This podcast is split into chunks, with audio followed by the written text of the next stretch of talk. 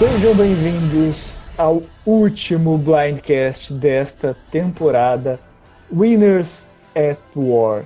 E para comentar uma temporada que teve todos os vencedores, nós reunimos todos os nossos vencedores, exceto o Rabone. Eu sou Felipe Bonomi e aqui comigo nós temos Beatriz Camille, seja bem-vinda. Oi, gente, tudo bom? Também temos aqui Juan. Oi, gente, tô emocionado que essa foi a maior reunião que eu fiz parte desde que começou a quarentena. e para fazer e para fechar o nosso time de vencedores, Danilo Nunes. Olá, gente. Me vesti tão belo quanto a Michelle na final para fazer esse último podcast. Isso aí. Bem, é, para começar aqui, antes de mais nada, para explicar a ausência do Rabone, ele está muito envolvido com o IF.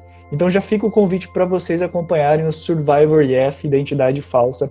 É um Survivor virtual que está tendo uma temporada temática maravilhosa, que tem é, uma pessoa icônica e a Bia. E a Bia também é icônica, gente. E vocês acompanhem. É, também vai ter temporada do TW em breve, né, Danilo? Você é da moderação? Não ainda? sou da moderação mais não, mas sou de coração. Acompanho o TW se vocês tiverem com tempo. Danilo All Star, será que vem aí? Estou aposentadíssimo. é o que todos dizem. E também e também aproveitamos para divulgar as inscrições do ZG, outro jogo, outra franquia virtual de Survival que está num processo de inscrição com uma temática maravilhosa, Together at Home, é, mais do que nunca, né? Com essa temática de ficarmos juntos em casa, cada vez mais virtual as provas, e agora também juntando essa temática de isolamento dentro das provas do Survivor virtual, no caso Survivor GG. Então fica aí o convite para vocês acompanharem ou se inscreverem e também acompanharem, no caso, é, o ZG.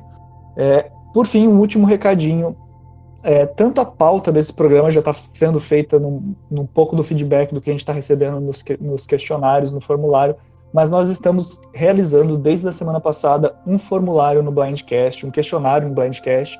Tem o link aí na descrição, tem o link aí no nosso Facebook.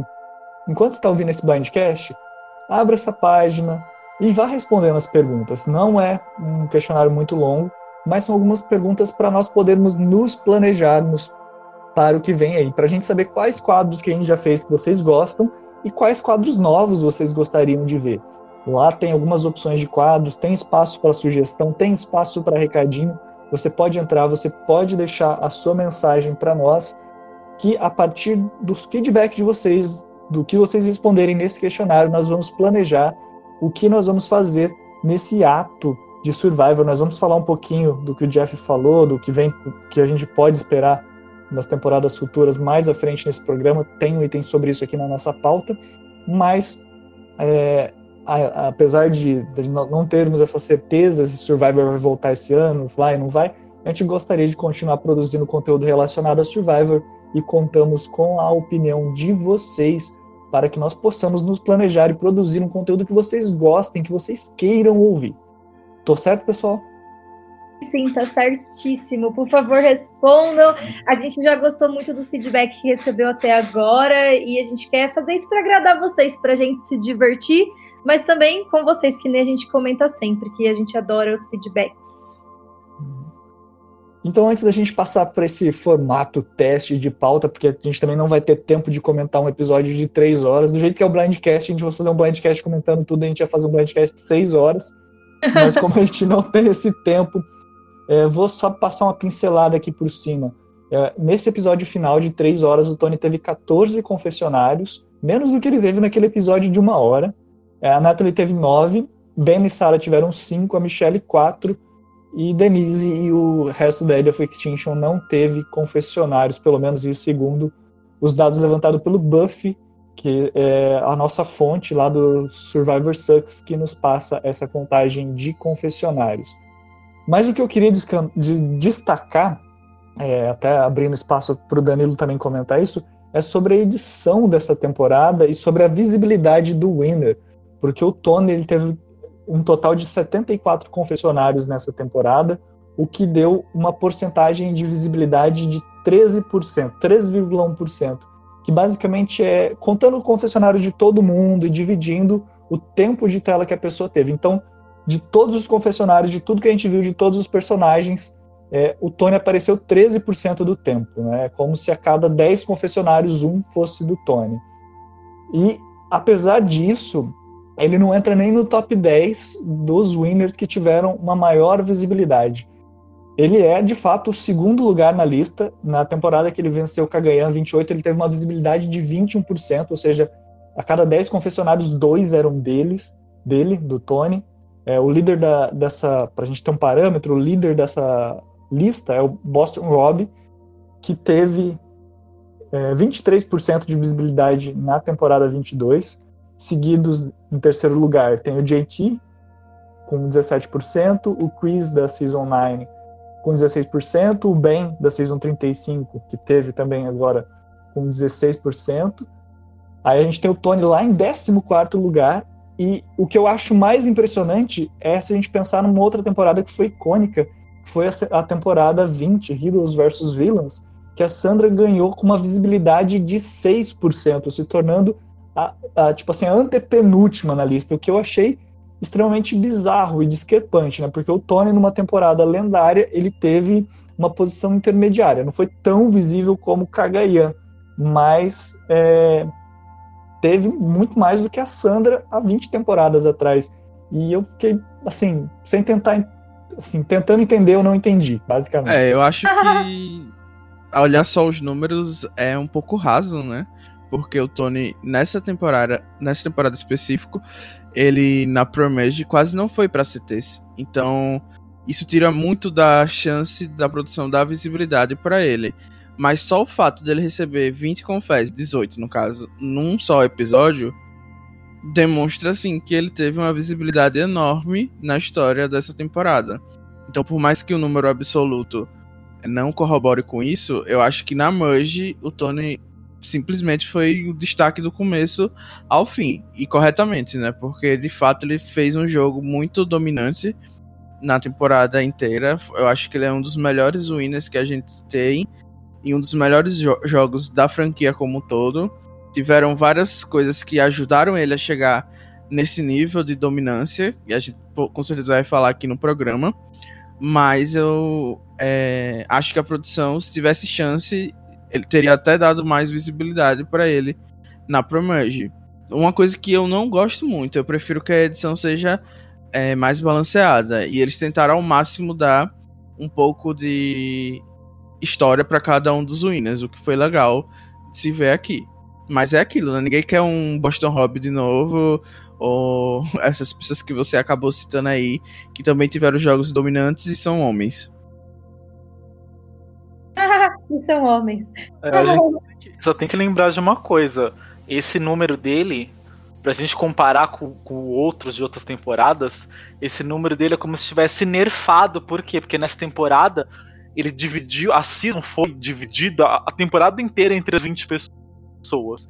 Nas uhum. seasons normais, vai passando o jogo, tem menos pessoas para você dividir o airtime, né? Então, essa temporada ele teve airtime dividido com as 20 participantes do jogo todo. Então, se você for ver, nessa situação, 13.1 é bem alta. Se fosse uma temporada regular, provavelmente ele ia estar tá lá nos 20% também. Exato, é só comparar a quantidade de confés que o segundo colocado teve, né? Que foi a Natalie, que teve mais confés. E foi tipo a metade por aí dos confés que o Tony recebeu.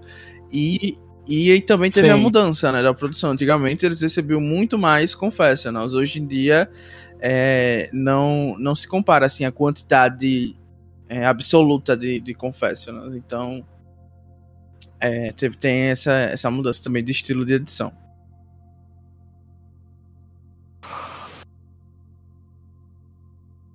É, a minha principal crítica, na verdade. Oi? Pode falar, Bia. Eu ia falar justamente que eu não tenho muito a acrescentar nessa parte dos contas. Tá. Acho que a visibilidade dele realmente caiu um pouco por conta da, da Ed, mas achei isso mas bom. Acho que quanto mais dividido, melhor. Eu acho que do F6 a gente acreditava que pelo menos quatro poderiam ser winners. E já faz algumas temporadas que a gente não tem isso, que a gente já consegue saber quem é o winner antes. Então achei que foi bom, balanceado dentro do possível. Dessas pessoas que chegaram no F6, eu só não entendi direito a edição da Denise, a, a, invisibilidade da Denise, porque ela é uma personagem interessante, ela é gostada pelos fãs. Então eu achei ela desnecessariamente invisível. Não sei se aconteceu alguma coisa, se alguém de vocês tem uma informação para saber por que, que ela teve essa, esse tipo de edição, mas eu achei que foi desnecessário ela ser completamente apagada do jeito que A ela minha foi. teoria pra edição da Denise era que ela meio que tava na vibe de Kitter, né? Tipo, ah, é, eu não vou lutar. Eu acho que isso é uma coisa que a produção e o Jeff em si não gosta muito, né? A gente sempre vê o Jeff elogiando as pessoas que lutam até o último segundo, porque é o que dá a narrativa pra eles fazerem o show, né? E eu acho que a Denise não teve isso. Então essa era a minha teoria durante a, a Merge. Só que chegou nesse episódio e o Ben fez algo muito pior do que a Denise e a edição dele não foi nem um pouco invisibilizada, né? Nem, não pareceu a- em nenhum momento que ele tinha feito algo que, sei lá, muitas pessoas e principalmente mulheres que já fizeram isso tiveram um- uma rechação assim da produção muito maior. É, Só no não, a Denise tá com vibe de Kitter que eu não vi isso, mas. Não, ela é. aque- Não sei, mas assim, nos episódios anteriores ela tava falando: ah, eu não vou lutar pra ficar, não vou estrategizar. Imagina, amigo. Ela fez isso pra, pra enganar o, o Nick, só, só isso. Mas ela tava lá lutando sim. Tanto que ela foi, fez, fez propôs F3 pra, pra Sarah e pro Ben, ela fez o jogo dela. É que não foi mostrado. É, então, como não foi mostrado, pra mim ficou essa impressão de que ela não tava muito na vibe de, de lutar por uma posição melhor no jogo e pra ganhar em si. Que ela tava assim, aceitando o que aconteceria no jogo pra ela e, e ela não tava afim ou não tinha energia suficiente pra mudar de posição. Ela tava indo, sei lá, pra um grupo que ela sabia que não tinha é, futuro, que era Ben, Sarah e Tony, e aceitando o que fosse que acontecesse, sem, sem querer se desgastar. É interessante esse questionamento que vocês levantaram, porque esses últimos dias saiu a Ponderosa, saiu uma Ponderosa com os, os eliminados da Ed, e depois saiu a Ponderosa com a Sandra e também os outros participantes que foram eliminados antes entre o F6 e o F3. E eu achei bem interessante o, o, a- o que a Denise levantou no vídeo dela, não sei se vocês assistiram ou não, mas eu comento aqui brevemente. É, que, que eu, assim, eu não tinha essa impressão que o Danilo teve. Eu achei que a, a Denise estava muito mais tentando enganar o Nick do que qualquer outra coisa, no caso. Mas no, no, na ponderosa dela, a Denise comenta que ela chegou em um momento do jogo que ela estava cansada de mentir. Ela fala isso no vídeo. Eu estava cansada de mentir, eu estava cansada de ser alguém que eu não sou. E ela até fala assim: eu fiquei até feliz de perceber que eu não sou uma pessoa que gosta de mentir, porque isso mostra quem realmente eu sou no meu íntimo. E eu fiquei feliz por não ter conseguido mentir e ter cansado de mentir, porque foi uma experiência, as palavras dela, né, foi uma experiência que para ela, ela se, se sentiu muito renovada e motivada, e motivada com a vida que ela tem fora do jogo, depois de ter passado de novo pela experiência de Survivor. Então, assim, por mais que eu não tenha percebido isso na edição, no que a gente viu no jogo dela, é, foi algo que ela falou na ponderosa dela, que ela chegou e falou assim, olha, é, eu cansei de mentir, cansei de jogar em determinado momento. Ah, eu acho que, tipo, ela já sabia para qual jogo ela estava se inscrevendo. Eu acho que é muito prejudicial para o jogo e para os participantes quando tem alguém no jogo que tá lá por outro motivo que não seja vencer. Porque você não consegue argumentar. Isso anula a estratégia das outras pessoas que elas poderiam ter. Você chega no jogo, você volta ali, né? A Nathalie e a Michelle que estavam ali no bottom. Só que que que, que tipo de argumento social ou estratégico ou de qualquer outra natureza ela- eles poderiam usar para convencer o Ben e a Denise? Tipo, tira qualquer elemento de Survivor, porque você não tem como é, manipular ou, ou justificar ou convencer a pessoa de mudar o plano dela se ela não tá jogando para ganhar. Então eu acho muito prejudicial esse tipo de comportamento e eu não gostaria de ver esse tipo de narrativa. Então, talvez por isso mesmo que ela tenha tido uma. é, tenha sido mais invisibilizada, como o Danilo falou. Só que ao mesmo tempo, como ele disse, o Ben não foi. Então aí fica meio que, tipo, eles tiveram o mesmo comportamento e receberam, tipo, direções diferentes da, da, da, da- do pessoal da edição, né? Sim, e, é- e isso é uma coisa que eu achei meio absurda, que eu nunca imaginaria que o, o Ben iria fazer algo desse tipo, justamente por, por, pela toda a edição que ele tomou, né? No jogo, né? Sim. Mas, deixando um pouquinho de lado a edição, embora a gente vá comentar também as nossas percepções sobre a edição de cada participante, eu fiquei sabendo que você separou alguns comentários, alguns tópicos para nós conversarmos hoje. Então, gostaria que você assumisse a liderança e trouxesse um pouquinho do que você separou para a gente. Então, gente, como a gente tá, a gente tá conversando hoje em quatro e essa final teve três horas, se a gente fosse detalhar para vocês passo a passo do que aconteceu no jogo, a gente ia fazer um podcast muito grande. Então a gente resolveu tentar uma, um novo meio. A gente, eu fui atrás do comentário que o pessoal fez, é, o pessoal que assiste ao vivo comentou lá na tribo falou. Se, você não segue, não segue ainda a tribo falou, segue lá. Toda vez que tem um episódio novo, tem um link específico para comentar ao vivo. Assim a gente não a gente não fica sem comentar o que a gente quer, mas também não dá spoiler para ninguém. E aí a gente selecionou algumas perguntas e comentários e, e, vamos, tipo, tentar falar sobre os principais momentos e sobre as polêmicas que tiveram nessa, nesse episódio. É, o pessoal reclamou um pouco do, do formato que eles escolheram para fazer a final, porque como por conta da pandemia não ia poder ter uma reunião normal, é, eles acabaram fazendo metade na, gara na garagem do Jeff, metade as pessoas nas próprias casas, né, com a, com a sua câmera própria. E o pessoal achou que foi muito caseiro e também reclamaram que depois da final não teve pelo menos um, uns 10, 20 minutos de reunion, uma pergunta para cada um. O que, que vocês acharam? Vocês gostaram do formato ah, ou não? eu preferia sim, eu vou falar logo, porque já sou do contra mesmo eu achei que foi uma oportunidade da gente, dentro do contexto que tá, óbvio, né, que não podia ser algo super produzido e tal, de ter uma reunião muito mais equilibrada do que a gente costuma ter. Ou seja, a gente viu um pouquinho de cada winner, e se tivesse sido a reunião de verdade, eu acho que cinco pessoas iam falar no máximo.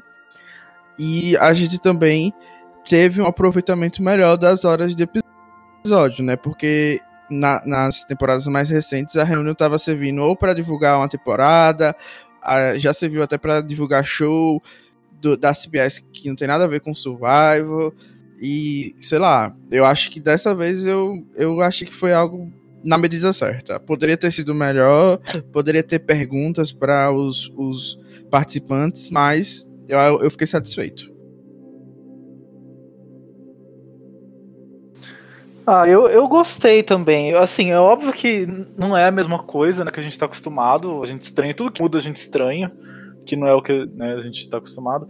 Mas, gente, eu acho que dentro da situação que a gente tá, e se a gente lembrar que lá nos Estados Unidos é o pior lugar da, da, da pandemia, eles fizeram o que tinha que ser feito, tinha que ser assim mesmo. É, ia dar na mesma, o Jeff sozinho no estúdio ou o Jeff sozinho na garagem dele. Então faz na garagem dele até uma forma da gente ver a humanidade por trás né, do, do, da produção, enfim, eu achei super legal, sabe? Ele falou, ah, montei, montei com meu filho, não sei o que. Eu achei super bacana. É, realmente senti falta da, da fala, de ouvir um pouco mais do pessoal, mas eu entendi o porquê deles tirarem isso, porque é, é complicado porque você não sabe, de repente cai a internet da pessoa.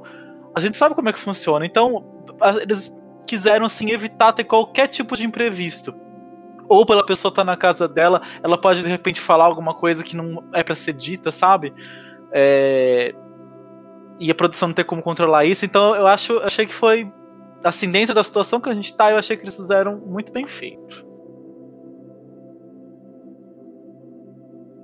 Concordo, eu concordo com os dois. Eu acho que para mim foi melhor o eles usarem os áudios das pessoas, deu a chance de todo mundo amarrar a própria história, foi bonito, teve tipo como se fosse é, o rito de passagem que a gente não tem há muitos anos, então achei que foi legal. E eu concordo com o Juan que se ficasse caindo, travando ou acontecendo qualquer coisa que poderia acontecer, um bebê chorar, vai saber.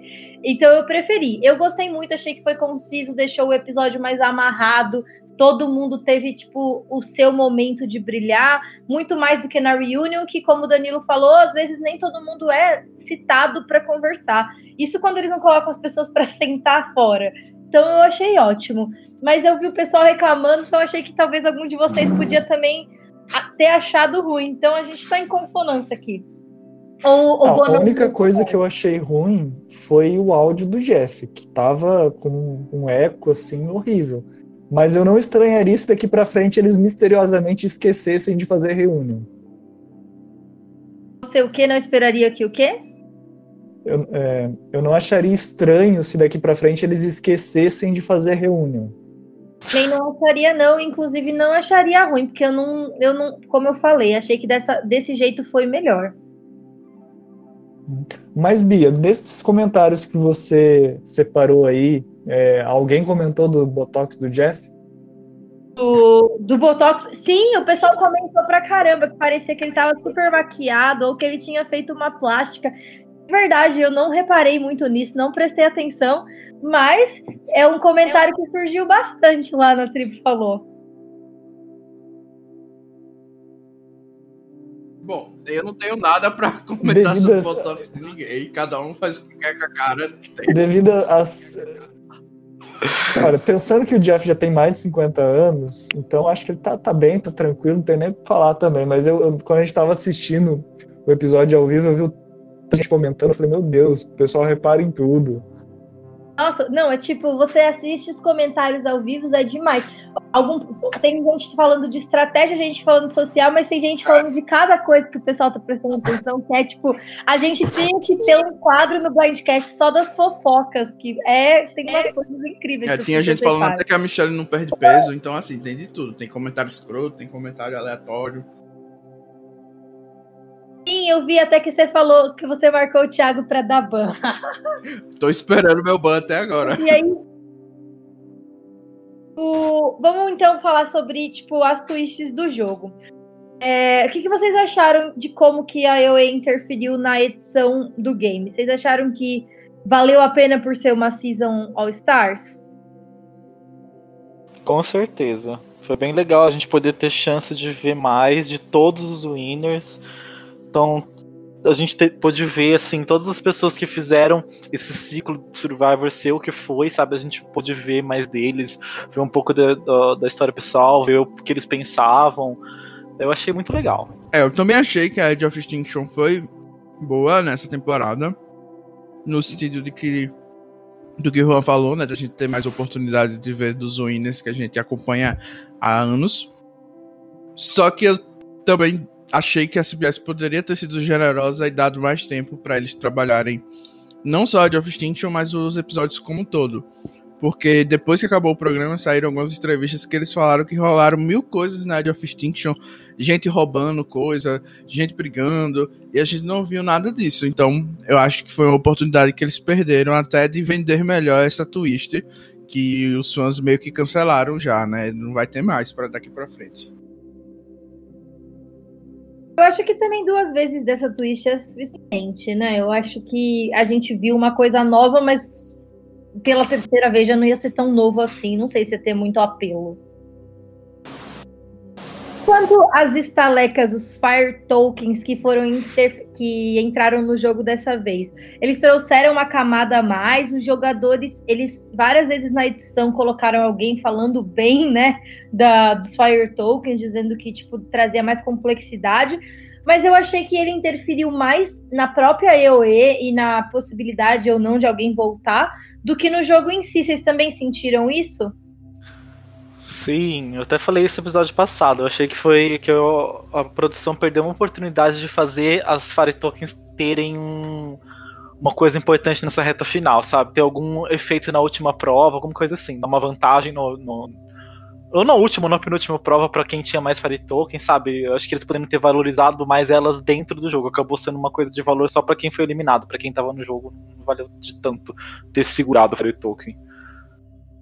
Eu acho que talvez até se eles tivessem. Quem tinha Fire Talk ainda no F6 poderia ter, tipo, interferido de alguma forma na prova de quem estava voltando, ou você podia ajudar alguém ou prejudicar alguém pelos Fire Tokens que você ainda tinha, porque na verdade quem ficou com Fire Token e não recebeu nenhuma vantagem para comprar, ficou foi inútil para aquela pessoa os Fire Tokens.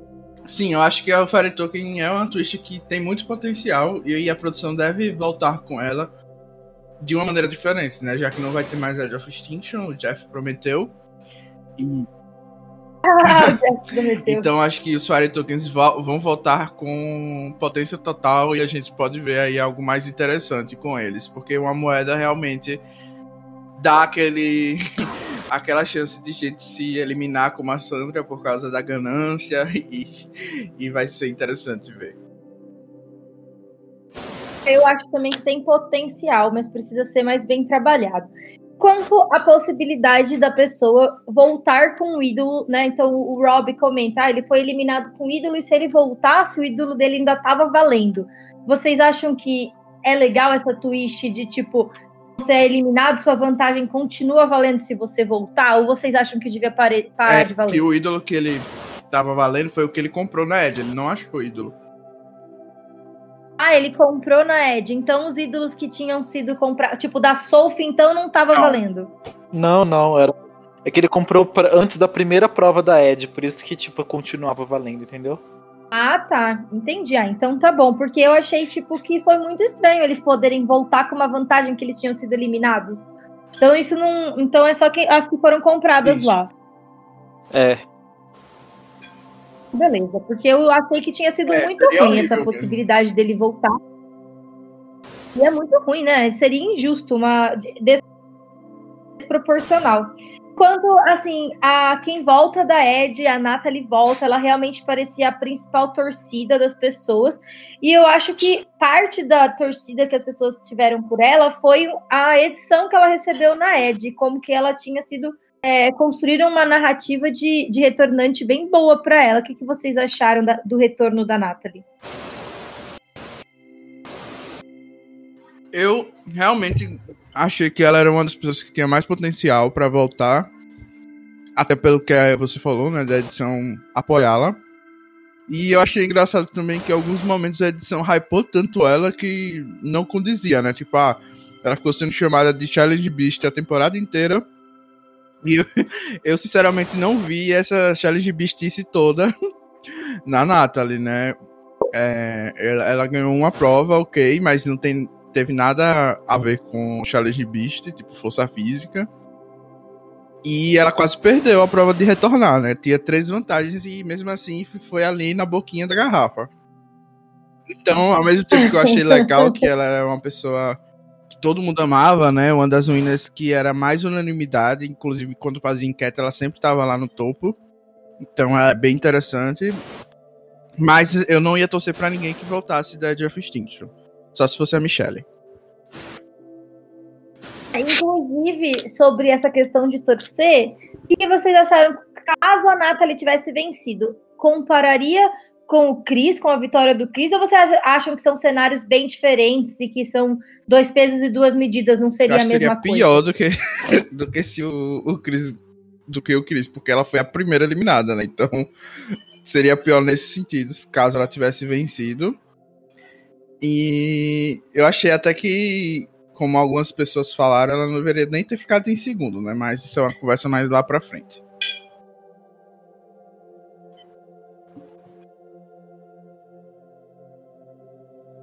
Só oh, quero pontuar eu... que eu concordo com o Danilo.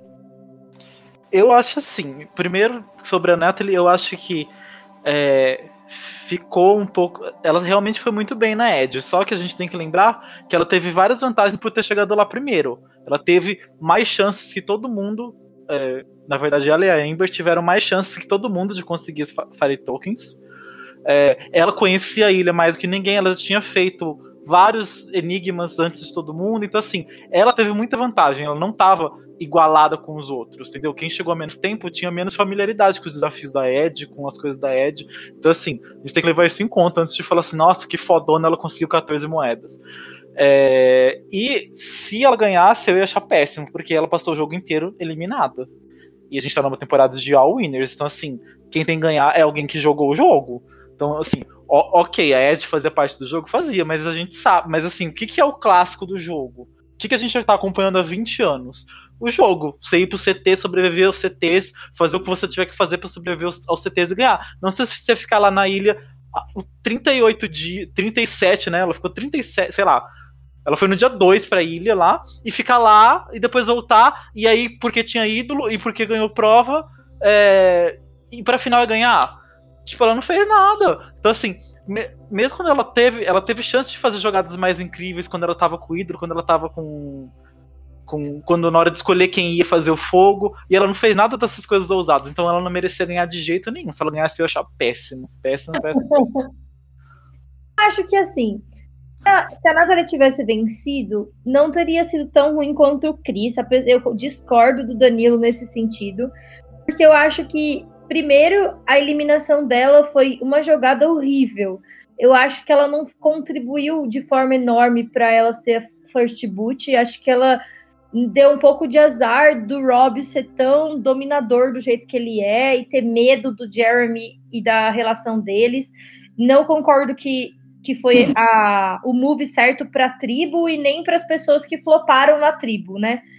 Se a, se a Natalie tivesse ficado, acho que teria tido uma história muito melhor para as pessoas mais fortes que estavam ali. Acho que foi um erro. Então, acho que ela não tinha como ter evitado muito aquele first boot dela, porque foi muito fora de, de propósito. Mas então, ela, ela mesma falou que, que ela bobeou, que ela se acomodou muito, que ela foi é, na eliminação dela. Ah, claro, mas se você tá no FTC, você não vai falar que é a culpa de você ter saído de outra pessoa, né? Eu achei que foi um pouco diplomático ali da parte dela. Acho que ela quis é, reconhecer o erro para depois poder fazer uma narrativa de superação. E, inclusive, o, FTC dela foi mais. Ela lutou com mais gana do que a Michelle, que, que na minha opinião, não, não lutou com tipo, todas as armas que ela tinha ali no FTC. Mas outra coisa que, que, que eu ia falar da Natalie é que essa questão dos Fire Tokens e dela ter interferido no jogo de alguma forma fez com que tipo ela não ficasse completamente fora do jogo por 30 e poucos dias como o Chris ficou. Então eu acho que seria um pouquinho mais é, eu acho que seria melhor se a gente fosse pensar, ai, Chris versus Natalie, um vencedor que volta da Ed, eu preferiria a Natalie do que o Nossa, eu discordo não muito, porque eu... o Chris, ele pelo menos fez realmente um jogo perfeito naqueles dias. Ele não veio com o ídolo que ele podia usar no primeiro CT, né? Ele teve que dividir o ídolo com uma pessoa, e essa pessoa ainda teve que devolver o ídolo para ele, então isso aí já foi algo que se tivesse acontecido com a Natalie, ela teria saído no mesmo episódio que ela voltou. Ele, ele teve que ir pro fogo, e ela não fez isso, e nem colocou a Michelle com medo de perder pra Michelle. Pelo amor de Deus, medo de perder pra Michelle naquela altura do jogo. Dá-me paciência, né? Sendo que a Michelle tava melhor no fogo. E aí, enfim, eu acho que ela teve moves muito covardes quando ela não podia ter isso. E eu entendo muito a necessidade de chegar no final, né? Poder defender seu jogo. Mas era aquilo. Ela, mais do que ninguém, sabia que o Tony era imbatível na final. E sabia que a Michelle não tinha chance de ganhar na final. Então, enfim, eu acho que ela tava lá com as coisas na mão para fazer e não fez. E o Chris, quando teve a oportunidade, ele pelo menos fez. Eu não gosto. Não gosto, não, né? Eu amei que ele ganhou e não o Rick Devens, mas dentro das, das opções, eu acho que a Natalie teve um jogo muito pior do que o Chris para ser coroada winner naqueles dias que eles tiveram após voltada de of Extinction gosto da Natalie, mas acho que aí já é uma questão de quase Não, eu amo a né? Natalie. Né? Pra mim, ela é uma das melhores ruínas. Exatamente.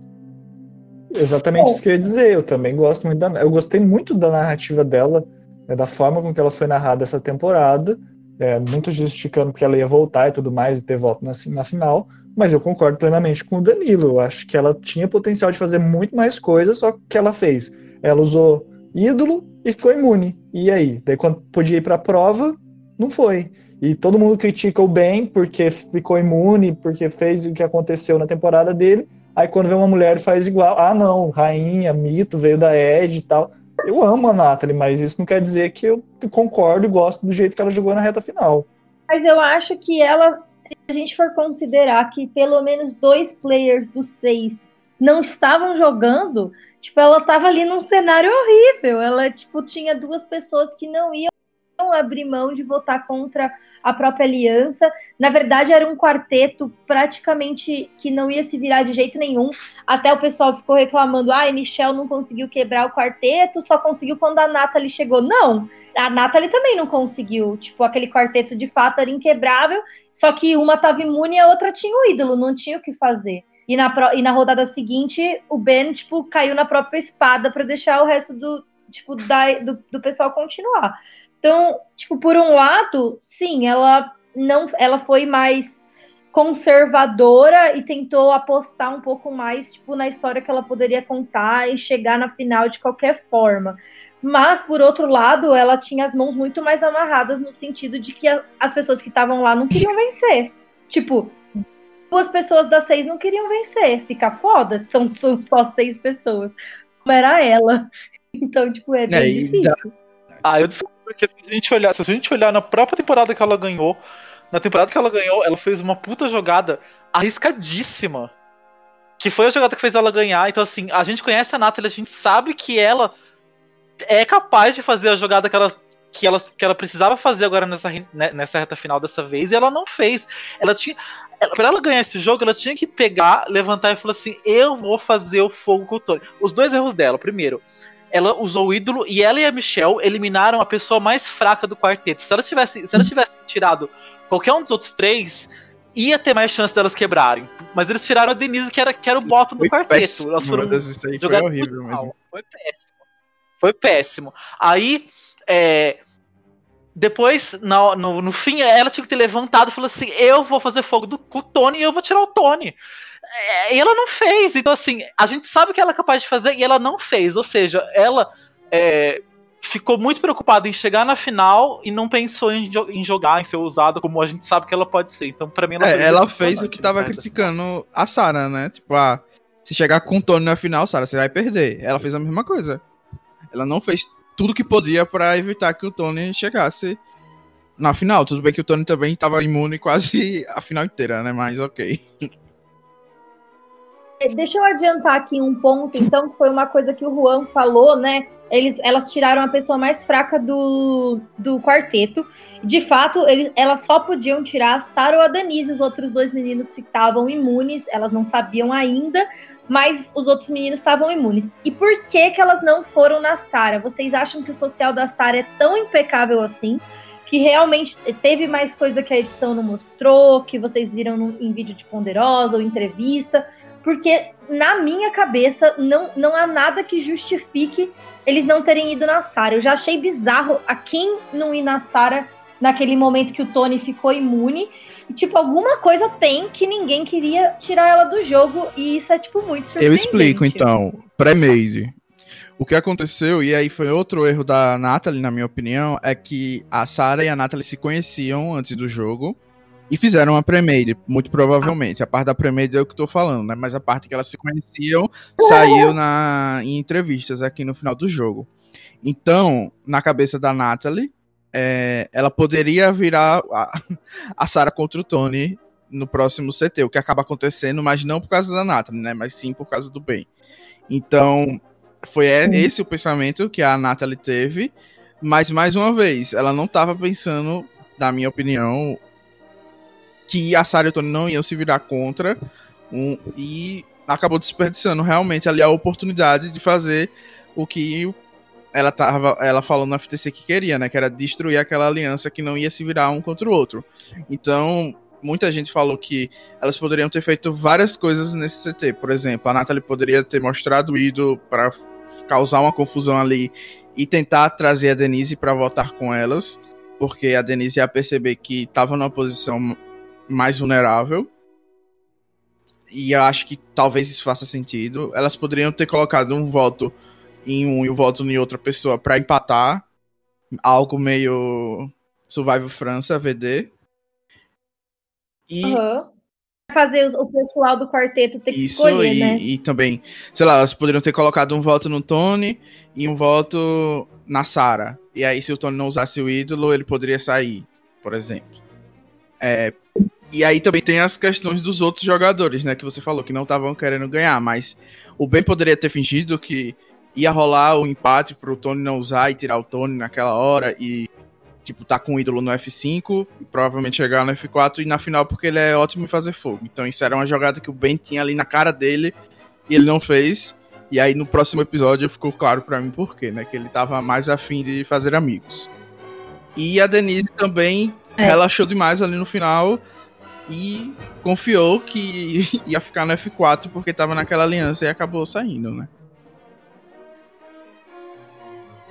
achei que foi bastante fraco também é, eles não contarem pra gente com mais detalhes de por que, que a Sarah convenceu a Natalie. Então faz sentido que talvez tenha sido essa pré-made e a gente sabe que não tem como você ignorar por completo as relações anteriores ao jogo que existem. Mas vocês acham que, tipo, o fato da Sarah acreditar tanto que ela poderia vencer o Tony não, não, não deveria ter aberto os olhos das meninas de que ela não ia flipar no Tony?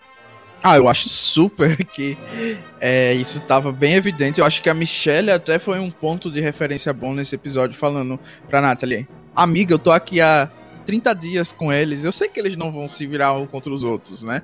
Mas a Natalie tava uhum. meio confiante, eu acho que por essa relação anterior com a Sarah, por um lado, né?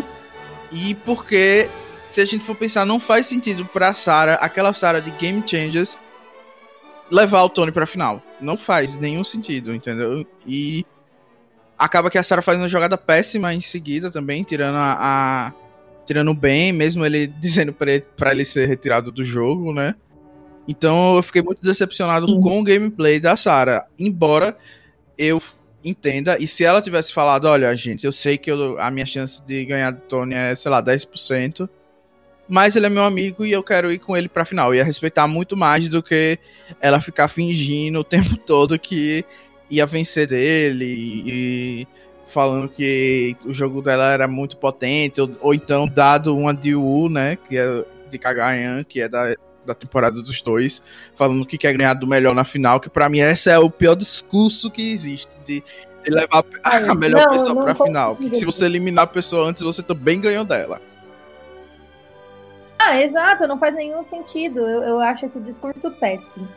Bom, então vamos para o momento pós-Edge of Extinction, pós-prova do Edge of Extinction. E aí a gente teve, tipo, todo mundo chorando, todo mundo emocionado, com os discursos dos winners encerrando a carreira deles em Survivor. Qual foi o discurso de winner que emocionou mais vocês? O que, que vocês mais gostaram desse momento, esse momento poético de Survivor? Não se estapeiem, meninos, um de cada vez. Eu, eu recomendo, eu tava com o microfone fechado, desculpa. Eu recomendo vocês assistirem a Ponderosa desses eliminados. É um vídeo de 49 minutos, que, se não me engano, é dividido em seis ou sete capítulos. E assim, a gente sempre pede mais conteúdo de Survivor. É claro, ah, é Ponderosa, é isso e aquilo, mas foi para mim foi bem emocionante assistir a Ponderosa. É, porque deu um fechamento para todas essas histórias. Teve muitos winners que tiveram a sua fala ali, mas não foi algo mais detalhado, mais extenso. E de certa forma, eu sei que tem gente que não gosta, tem gente que vai reclamar, mas o que eu achei mais legal foi o último capítulo, o capítulo 6 dessa Ponderosa, que foi basicamente dedicado a Rob e Amber e a forma com que eles falam que eles estavam se reapaixonando, né, se voltando a se apaixonar um pelo outro, né, é, retomando, não que eles tivessem deixado de amar um outro, mas que eles tivessem, sabe quando você renova os votos? Eles estavam falando que era basicamente esse sentimento. E de fato, para quem talvez assiste aí a Survivor a três, quatro temporadas, talvez não seja é, tão impactante a história deles. Você olha o Rob e fala, nossa, que cara, cara chato, que tem um estilo de jogo extremamente autoritário, mas não é esse o Boston Rob que eu vejo quando eu assisto ele em Winners at War. O Boston Rob que eu vejo, a Amber que eu vejo, são aqueles que eu vi lá em. Não que eu tenha visto ao vivo em All Stars, porque eu só fui acompanhar de começar a assistir todas as temporadas depois de Tocantins, depois eu voltei reassistindo as mais antigas que, que eu tinha que eu não tinha dado atenção na época, porque eu via só esporadicamente. E de fato, a história deles, é, para mim, eu acho que é muito marcante, e, e eu acho principalmente marcante até pela questão do que a gente tem aqui no Blindcast também, de certa forma. Porque Survivor é um jogo de enganação, é um jogo de traição, que só um vai vencer no final. E por mais que algumas pessoas falem que a Amber não merecia, a própria Amber fala que ela não merecia ter ganhado.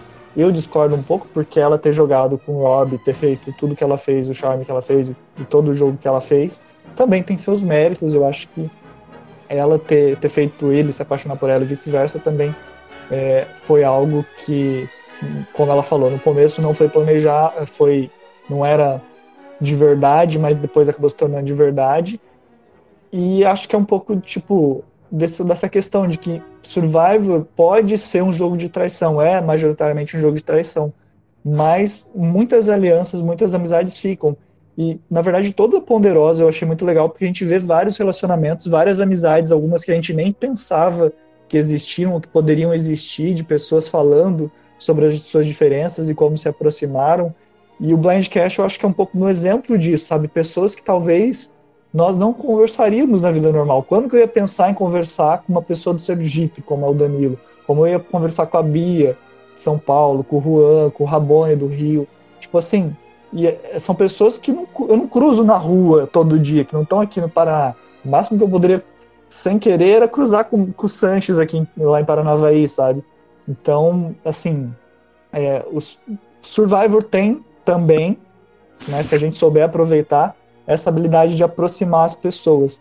E eu acho que o, a história do, do Rob da Amber, de certa forma, representa é, esse lado mais emocional que a gente pode deixar acontecer se a gente abrir é, a nossa percepção e até mesmo o nosso coração para vivenciar de uma forma que seja não só pensando eu vou vencer, mas também é, que laços que eu posso construir aqui. E para mim, Ai, que bonitinho, Bolome. O momento é de Extinction do Bolome, né? Eu concordo 100% com o que você diz. Eu, eu mesma, tipo, assistindo o episódio, eu assisti no Zoom com, com alguns dos meus amigos que, que o próprio Survivor que me trouxe. E, aliás, foi bem legal assistir no Zoom. Quem sabe temporada que vem a gente não possa fazer um, um, um Zoom do Blindcast para quem quiser assistir com a gente on, é, online ao vivo, e eu acho que ia ser bem legal. E, e, e, foi isso, assim, foi uma coisa que eu até falei na live do Blindcast. A gente, tipo, ganhou uma comunidade inteira de pessoas que gostam da mesma coisa, que, que, que se importam com uma coisa parecida, e a gente criou esses laços. Então, imagina as pessoas que viveram essa experiência na ilha faz bastante sentido. E eu mesma, se eu tivesse com um Tony na final, um amigo meu da vida, que jogou comigo na minha temporada e depois a gente voltou juntos, eu também levaria a pessoa para final, mesmo que eu fosse perder para ele. Foi o que o Danilo disse. Se a Sara tivesse dito, dito, ela é minha, ele é meu amigo, eu vou levar ele pronto, seria compreensível, né? Porque a gente cria esses laços muito fortes. Você, Juan, o que, que você acha? Você também é sensível, também achou lindo? Você é mais Game Boy mesmo? Então, eu costumo ser mais insensível nessas coisas de jogo. Uhum. Mas, é. Um, a fala da Amber me emocionou pra caramba. E, tipo, ela era a pessoa que eu mais tava revoltada que tava no cast. Eu já falei várias vezes aqui, né? Porque ela não era uma winner interessante perto dos outros, ela não tinha aquele desejo de ganhar, parecia que ela tava lá pelo hobby, e ela realmente falou isso, eu tô aqui pelo hobby e tal. E, mas a forma toda que ela falou foi muito bonita, e aí, tipo assim, a, me acalmou, sabe? Falou assim, olha, tá, não vou mais jogar hate na Ember ela tem um motivo dela que é uma coisa super legal e ok. e foi, foi interessante. então, é, eu gostei muito, eu achei muito legal. E eu acho que essa essa parte pessoal que a gente pôde ver é, nessa temporada, eu gostei muito, sabe? É, a gente vai falar disso depois, mas essas jogadas assim que eles deixaram o emocional falar mais alto do que do que o jogo. Em outras temporadas eu ia ter achado horrível. Mas nessa temporada, para mim, fez muito sentido e eu achei muito bonito. Todas as vezes que eu vi, que eu senti que isso aconteceu, eu achei muito bonito, eu entendi, eu talvez no lugar deles também agiria da mesma forma. Mesmo eu sendo muito competitivo e, e tal, e pensar agressivamente em estratégia, eu acho que no, no contexto em que eles estavam, é, tinha abertura para esse, senti esse sentimentalismo. Então eu achei bem legal. Pois eu vou sim jogar meu hate, não vou deixar passar batido porque eu fiquei enfurecido com a Amber falando que ela não merecia ganhar o jogo All Stars, que quem deveria ter ganhado era o Rob, e não com raiva da Amber em si, mas principalmente do Rob, porque ela é a mulher dele há anos e nessa temporada ele teve a pachorra de falar para Michelle que se ela ganhou é isso e acabou.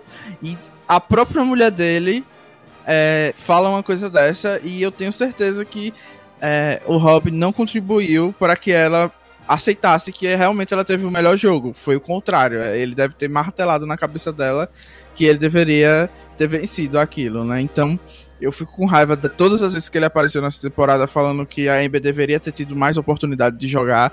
Aí depois ela, ele pega o Fire Token dela, ele invisibiliza a mulher dele, e aí chega agora no final, ela fala uma coisa dessa, entendeu? Eu achei assim, muito alarmante também. Tudo bem que a, o relacionamento é deles, mas eu acho que é se desmerecer muito, sabe? Tipo, a, a sua mulher chegar anos depois e ainda falar uma coisa dessa, sabe?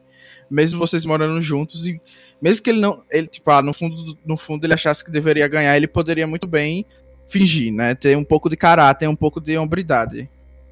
Ah, é é muito egocêntrico, né? Não consegue. Lado, ele me emocionou bastante o discurso da Ember. Eu acho que, tipo, é aquele negócio de você amar tanto alguém que você, tipo, faria uma coisa por essa pessoa que você não faria em outras circunstâncias. Mas, por outro lado, eu concordo com o Danilo me frustrou que, tipo, o Rob nem defendeu a Amber, tipo assim, dela desse pensamento dela dizer que ela não merecia. Claro que merecia. Se ele foi arrogante e se ele não soube fazer manejo de júri, ele mereceu perder. Se ele mereceu perder, ela mereceu vencer. E, tipo, isso mostra que talvez nenhum dos dois entenderam o jogo de Survivor com tanta complexidade.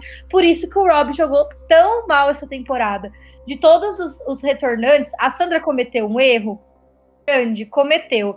Ela justificou depois porque ela conhecia a Denise, a, amiga, a Denise era amiga dela pessoal, ela não queria ver a Denise sair do jogo e ela cometeu esse erro e, e tipo, eu acho compreensível. É, e, e, e, não acho que isso tipo faça um demérito muito grande dela como jogadora, mas em compensação, o Rob ele saiu bastante desmoralizado do jogo. Ele não conseguiu entregar nada do que do que ele prometeu e ainda foi tipo mais arrogante do que nas outras vezes. Então achei que ele que tipo Sim, e eu ainda fiquei uma leitura de jogo tão boa assim quanto eles deveriam ter conhecendo o jogo tão profundamente. Sim, eu ainda fiquei mais é, puto mesmo com o Rob depois que saiu a entrevista da Sarah dizendo que aquele discurso que ela teve sobre é, não ser respeitada por ser mulher, que a gente deve falar mais pra frente, e eu também tenho as minhas considerações. Mas o foco aqui é na parte que ela disse que só surgiu esse assunto porque a Natalie chegou da Edge of Extinction falando que o Boston Rob é, preferia, e tava espalhando para todo mundo da Edge of Extinction, que ele preferia perder para um homem do que perder para uma mulher. Uhum. E isso, tipo, não ser mostrado na edição em nenhum momento. Oi? Isso contribuiu para aquele discurso da Sarah? Isso, porque a Natalie falou pra Sarah que o Rob tava espalhando isso na Edge of Extinction, né? Que ele preferia perder para um homem do que perder para uma mulher. Então, uhum. foi daí que surgiu essa vontade dela desabafar lá no FTC, ou no FTC não, no TC. E isso mostra que a edição protege muito o Boston Rob. A Dani falou que é, na prova de, de retorno para Manji, né, que o Tyson acabou vencendo, não estava entre o Rob e o Tyson, mas sim entre ela, a Dani, a Pavat e o Tyson. Então, assim, é um protecionismo muito grande, sabe, por eles dois. Eu sei que eles são a cara do reality no começo, eles eram um dos players mais é, conhecidos, até hoje o Rob é muito conhecido, né, o casamento dele foi televisionado, e eu era Homber no começo também, quando assisti ao Stars, chipei, mas hoje em dia eu não suporto mais o Robin. E é isso. Bom, isso é a melhor coisa. Desculpa, Bonome. Tá. E isso que é a melhor coisa que eu acho que é dessa ponderosa e dessa finale, porque de certa forma dá um encerramento para todos esses participantes. E foi algo que a gente comentou até no Blindcast passado. É, tá na hora de surgir, tipo, beleza, tem o rei, tem a rainha, agora que surja o imperador, que surja o faraó, que surja qualquer outra coisa. Não vai ter mais tempo de programa, não, pra acontecer. Tá faltando, sei lá, um Miss Bumbum, uma coisa assim, mas. outros tipos de prêmios. Tiveram outros discursos também que o pessoal comentou bastante. Um deles foi da Kim. Que, tipo, ela fala sobre como ela ficou feliz de, tipo, jogar um jogo diferente. O Tyson também, eles nunca tinham sido Boron, tiveram que jogar de baixo e, e, eles comentaram sobre como que foi satisfatório de qualquer forma, porque eles tinham algum lugar para onde voltar. E eu achei que esses jogadores ficaram bem na fita, né? Eu achei que mesmo eles tendo jogado tipo contra as melhores chances deles, eles não tiveram no topo, não conseguiram tirar as jogadas que eles queriam do papel, mas mesmo assim acho que eles continuaram consagrados como grandes jogadores. E eu achei que o jogo da Kim especificamente foi bem forte para a posição que ela estava. O que, que vocês acharam? Ah, eu acho que aqui foi um discurso meio, é, digamos, aleatório, né? Tipo, desculpa os fãs daqui, mas a, o problema dela é ser perfeita demais. Por favor, né? Mas, mas assim, o que você. O deboche puro, coitada! Não, ela poderia ter falado tantas coisas, mas falar que o problema é ser perfeita demais e descobriu que é imperfeita. Gente, isso é muito, sei lá, enfim, deixa eu não quero não quero ficar aqui só jogando hate nas pessoas. Mas eu acho que a Kim é uma lenda da franquia, sim, e ela poderia fazer qualquer coisa aqui e ia continuar sendo uma lenda da franquia. O Tyson, apesar de não ter muitos motivos, se a gente for olhar friamente, também tem a sua marca no jogo, né? E eu acho que eles continuam do mesmo jeito, né? Essa temporada eu acho que não mudou muito é, a visão que a gente tem das pessoas. Pelo menos para mim. Ah, para mim melhorou uma visão de algumas pessoas. É, senti falta de algumas pessoas, pra falar a verdade. Até na, nos vídeos de Ponderosa, tô falando muito de Ponderosa, mas é, eu acho que poderiam ter, ter falado mais e, e falado do, de cada um dos winners com, com, mais destaque. Não sei se necessariamente no, no, episódio, mas na Ponderosa mesmo, acho que eles poderiam ter aproveitado, às vezes, fazer um vídeo específico para cada um. Porque do jeito que eles fizeram, eu achei que, apesar de bonito e tudo mais, é, não, não, não ficou bem desenvolvido a aparição de todo mundo. E aí a gente vai falar um pouquinho mais sobre o jogo em si, as estratégias do, que o pessoal usou nessa reta final. E a Natalie, ela volta da Ed com uma estratégia parecida com a que o Chris usou e meio que dando o alvo direto para alguém como ah, essa, essa pessoa que o júri quer que vença. Foi a mesma estratégia que prejudicou a vitória, é, a vitória, tipo, vitória mesmo, é o nome dela, não, não. Vocês entenderam o que eu quis dizer? Foi a estratégia que prejudicou a vitória de vencer o jogo. O que, que, que ajudou a derrota da vitória. Isso, que causou a derrota da vitória. Exatamente, bom nome. O que, que vocês acharam dela usar essa estratégia? Tipo, vocês acham que foi adequada? Vocês acham que ela deveria ter visto um pouco melhor o que estava acontecendo no jogo para ler a turma que ela tinha, as seis pessoas que ela tinha ali melhor? Ah, eu acho que isso ali era meio que esperado, né? Do, de quem voltasse da Age of Extinction nessa altura do jogo. É, eu gosto de dela já chegar falando sobre isso, porque impede que as pessoas vejam, ah, ela tá aqui observando como tá o nosso acampamento.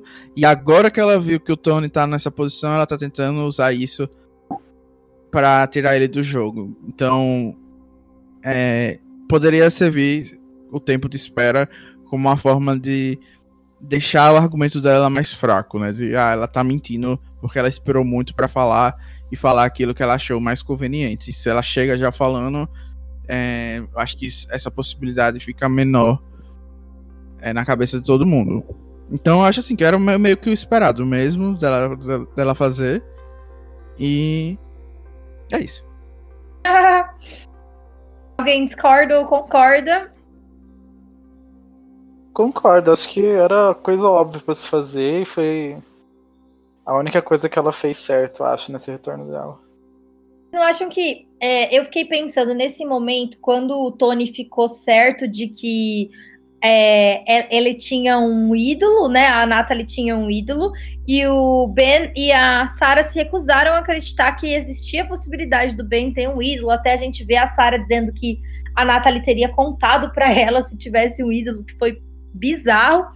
É, vocês acham que o Tony talvez devesse ter tentado jogar com a Natalie, pelo menos naquele, naquela rodada? Porque os dois poderiam ter ido com o ídolo deles pro F5. Vocês acham que tinha alguma possibilidade? Tipo, eu entendo que a Natalie queria que o Tony saísse, que a prioridade dela era tirar o Tony. Mas a única pessoa que estava jogando, que faria qualquer coisa ali naquele F6 era o Tony. Não faltou, talvez, eles se unirem, mesmo que por um curto período de tempo? Olha, eu não acho que o Tony deveria ter jogado com a Natalie, porque a Natalie deixou bem claro que não era a intenção de, dela por isso, e ele tinha números, né, pra não depender necessariamente dela. Então, assim, eu acho que o Tony tava numa posição muito confortável, porque ele sabia que as pessoas não iam se virar contra ele. Tava, tinha a premede dele com a Sarah, o Ben tava de capacho da Sarah, a Denise também tava ali, é, aparentemente sem causar problemas, então eu não acho que ele deveria ter é, jogado com, com, a, com a Natalie, não. Acho que o, a, a, jogada dele mesmo era convencer o pessoal a, a fazer essa divisão e proteger ele, né? Mas que é bem bizarro também de acontecer, porque se a gente for analisar, não era para eles dividirem mesmo, era para fazer o Tony gastar o ídolo. Se vocês, se vocês estivessem na posição do Tony, vocês não teriam feito de tudo para guardar o ídolo para F5? Vocês não iam achar? Você acha que ele tinha tanta segurança assim que ninguém fliparia nele no F5? Não, eu acho que ele não tinha essa segurança. Acho que ele realmente quis guardar o ídolo e para guardar o ídolo ele teria que ter convencido bem a Sarah de dividir os votos. E a Denise também, né?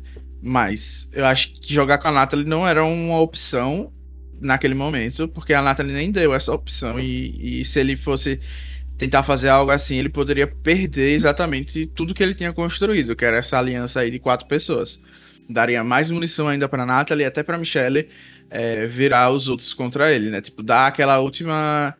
É, aquele último motivo, talvez, para Sarah flipar, ou para Denise e o Brent também repensarem as ações que eles estavam tomando. Tipo, ah, agora o Tony tá sendo tá indo longe demais. A gente já trouxe ele até o F6 com ídolo ele ainda quer ter mais, entendeu? Então acho que ele tava numa posição que ele fez o que era melhor mesmo para ele. Não vejo é, ele correr atrás da Natalie como algo essencial para ele naquele momento.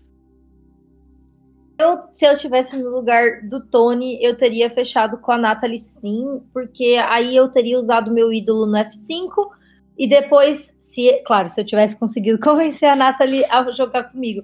Porque Mas aí depois. Você ia saber, é, é, essa a questão. Como é que você ia saber que a Nathalie realmente tá jogando com você? Você ia confiar na pessoa que chegou da Edge of Extinction dizendo que você era a pessoa que tinha que sair do jogo, porque você ia vencer. E não ia jogar o ídolo no F6 depois da Nathalie usar o ídolo. Eu acho assim. Se a algo... Nathalie usasse o ídolo dela, eu também usaria o meu. Mas a questão é que, tipo assim, eu tô no lugar dos dois, eu sei que eu tenho um ídolo pro F5 e eu sei que o F4 é pelo menos fogo. Tipo, é quase que você já tá na final, você só tem que ganhar o fogo, caso você vá pro fogo. Tipo, no caso do Tony, era muito provável que ele iria pro fogo em quase qualquer cenário. Então, tipo, se ele sobrevive o F6 guardando o ídolo, no F5, tipo, com certeza ele tá no jogo ainda pro F4. Se ele convence a Natália a fazer o mesmo, é também ela quase se punha na final garantidamente. Tipo, tudo bem, ela achou outro ídolo de novo depois na rodada seguinte, o que não era tão óbvio que ela ia fazer. Ela provavelmente teria saído ali se não fosse, tipo, isso. E, é, e claro, o fato dela ter convencido a Sara, mas ela só convenceu a Sara porque ela tinha o ídolo. Então, se tipo, considerando o que ela tinha até aquele momento de conhecimento, se ela tivesse guardado o ídolo para F5, ela já estava na final. Então. É, eu acho que seria algo muito arriscado, sinceramente, porque você realmente não tem como questionar que levar o ídolo pro F5 é ótimo. Isso aí é inquestionável. Agora, se ele não conseguiu convencer a Sarah e o Ben a fazer isso por ele, ele não ia convencer a Natalie ou, ou a Natalie não ia usar isso contra ele. Então, eu acho que seria um risco que não deveria ser corrido ali naquele momento. Sim, e também tem uma questão de gerenciamento de júri, porque se você flipa nos seus aliados, que, que teoricamente são seus aliados mais próximos naquele momento, Eu acho que pro Tony seria muito mais fácil ter perdido mais votos do que ter conquistado mais votos, né? Então acho que ele fez o que era mais seguro para ele no momento. Tipo, ah, como o Danilo falou, ideal, legal, o ideal seria levar o ídolo para frente, mas do jeito que se desenhou a situação, seria muito mais arriscado não jogar o ídolo, ou então tentar jogar, fazer alguma outra jogada e acabar justamente criando atrito, criando inimizade que depois pudessem te custar votos ou te custar né, chegar na final de fato. É, assim, e eu tenho até uma experiência recente de estar tá com o ídolo no F6 todo mundo saber que eu tenho um ídolo e, e eu não decidi. Tipo, arrisquei, não joguei o ídolo e consegui ficar. Mas é aquele risco, né? Ele poderia ter feito isso e ele iria ter ficado. O mais bizarro de tudo é isso, né? Se ele não tivesse jogado o ídolo, ele teria ficado com o ídolo no F5. Mas ele resolveu jogar safe, eu acho que não tem como argumentar contra isso, né? Poderia ter sido melhor, poderia. Óbvio. Ah, sim, Na verdade, claro. eu acho que eu não sei se ele ficaria, não, porque. Ele ficaria, ele não recebeu votos? Não, mas daí, se, poder, se tivesse persistir. Desculpa, gaguejei. Mas, por exemplo, se persiste a votação, daí as duas ficam imunes, fica entre ele e o Ben, daí ele seria. Ele poderia ser eliminado ou de sair nas pedras. Não, mas aí, se ele ah, não tiver. Se, se não tiver. O que, Juan? A Denise ia sair porque é, foi o. Foi, foi, zero votos, então ia ter um revolt entre os três, entre Tony, Sarah e Denise. E uhum. aí. E aí os três iam votar. Ah, não. É que eu tô pensando assim, ó. Tô pensando assim, ó. A, a Natalie usa. É que eu tô pensando no cenário. A, a Natalie o Ben não ia usar o ídolo se o Tony não tivesse usado. Então o Ben ia sair. Porque as meninas votaram no bem. Isso. É isso que eu tava pensando no começo, né? Mas ok, vamos dizer que o Ben é, usou o ídolo. Então, não ia poder votar na Michelle, não ia poder votar na Natalie, não ia poder votar no Ben. E. Não ia poder votar em. Não, ia poder votar nos outros três. Nos outros três. E todos os votos foram anulados, né? Porque as meninas votaram no Ben e o pessoal votou na Natalie. Ok. Daí, quem, as pessoas que não podem votar eles iam poder votar, porque só não pode votar quando são só dois que ficam sobrando. É, então um vota né? no outro. De fato, ia acabar saindo a Denise de qualquer jeito, a não ser que desse outro empate, porque a Denise votasse junto com as meninas. É. E, e aí, é, é, não sei, ia ser muito complicado. Precisa do Jeff com o. O, o, o, o quadrozinho é, explicando o CT. Outra Mas eu acho que acaba saindo a Denise, como o Juan falou, porque a Sarah, o Ben iam voltar na Denise. Outra coisa que aconteceu que a gente comentou um pouquinho, mas não aprofundou, foi o discurso da Sarah. Achei muito interessante essa informação que o Danilo trouxe, tipo, de como o, como o Rob estava se comportando na, na Ed é, foi passado para as meninas, e essa questão da Sarah, tipo, ter sofrido repre repreensões, não dos fãs brasileiros, né? Porque eu nunca vi esse tipo de discussão aqui na nossa área, mas talvez dos fãs americanos, por ela ter tido um jogo bastante agressivo na, na vez que ela venceu, e que, tipo, ela sente que o Tony tinha tido muito. É, é, ele é muito elogiado por isso, enquanto ela foi repreendida. Vocês acham que, tipo, tem mérito nesse discurso dela, que de fato as mulheres é, que são agressivas ainda hoje em Survivor, depois de tanto tempo, ainda tem menos chance de vencer na final. Vamos ah. lá, que esse é um assunto bem complicado, né? Eu vou por partes. Eu acho que tem uma parte do discurso, e desculpa porque eu acho que eu cortei o Juan, mas eu tô sedento para falar da Sarah, porque eu sou um hater conhecido da Sarah, que, assim, é, a parte que ela fala sobre o as mulheres terem um julgamento diferente, isso é inquestionável. E isso não foi a primeira vez que foi trazido é, para discussão em Survival. Na temporada anterior também teve momentos que isso foi refletido. A Angelina também falou sobre. Em nenhum desses momentos o Jeff fez um meia-culpa como fez agora, né? Então tem esse ponto aí já pra gente pensar o porquê. É, daí vem a parte que eu não entendo do discurso dela, dela ter sofrido críticas por ter um jogo agressivo. E eu acho que a Sarah é justamente o exemplo fora da curva, onde as pessoas elogiaram bastante o jogo dela por ela ter sido uma winner é, mulher e ter sido agressiva. As críticas que a Sarah recebe não é pelo comportamento dela dentro do jogo. As críticas que ela recebe é por ser uma winner sem carisma. E, e todo mundo, quando vai criticar a Sarah ou a vitória dela, fala: putz, um jogo brilhante, mas uma porta de carisma. Então, assim, eu acho até que nos posicionamentos que a Sarah teve no Twitter, em todos os momentos, a, a, ela sempre rebateu críticas sobre ela ser uma winner boring, né? E não sobre o gameplay em si dela não ter sido respeitado. Então eu achei que essa parte ficou um pouco desconexa do que ela estava explicando. E eu acho que também teve muita hipocrisia do Jeff, né? Na resposta. Teve momentos é, de resposta ali do Ben e do Tony que eu achei que não foram tão legais. E talvez a Bia possa falar melhor do que eu sobre isso. E também teve a parte de que ela realmente estava dividindo algo que talvez ela tenha projetado em si mesmo, de que as pessoas acham que ela é é, menos merecedora, uma pessoa ruim por causa disso, né? Algo que talvez a gente possa ver também na Tasha, que é de, da temporada de Caganho, que é, tava com medo de jogar agressivo por causa da igreja. Então as cobranças pessoais têm um peso muito grande. Então essa parte eu entendo.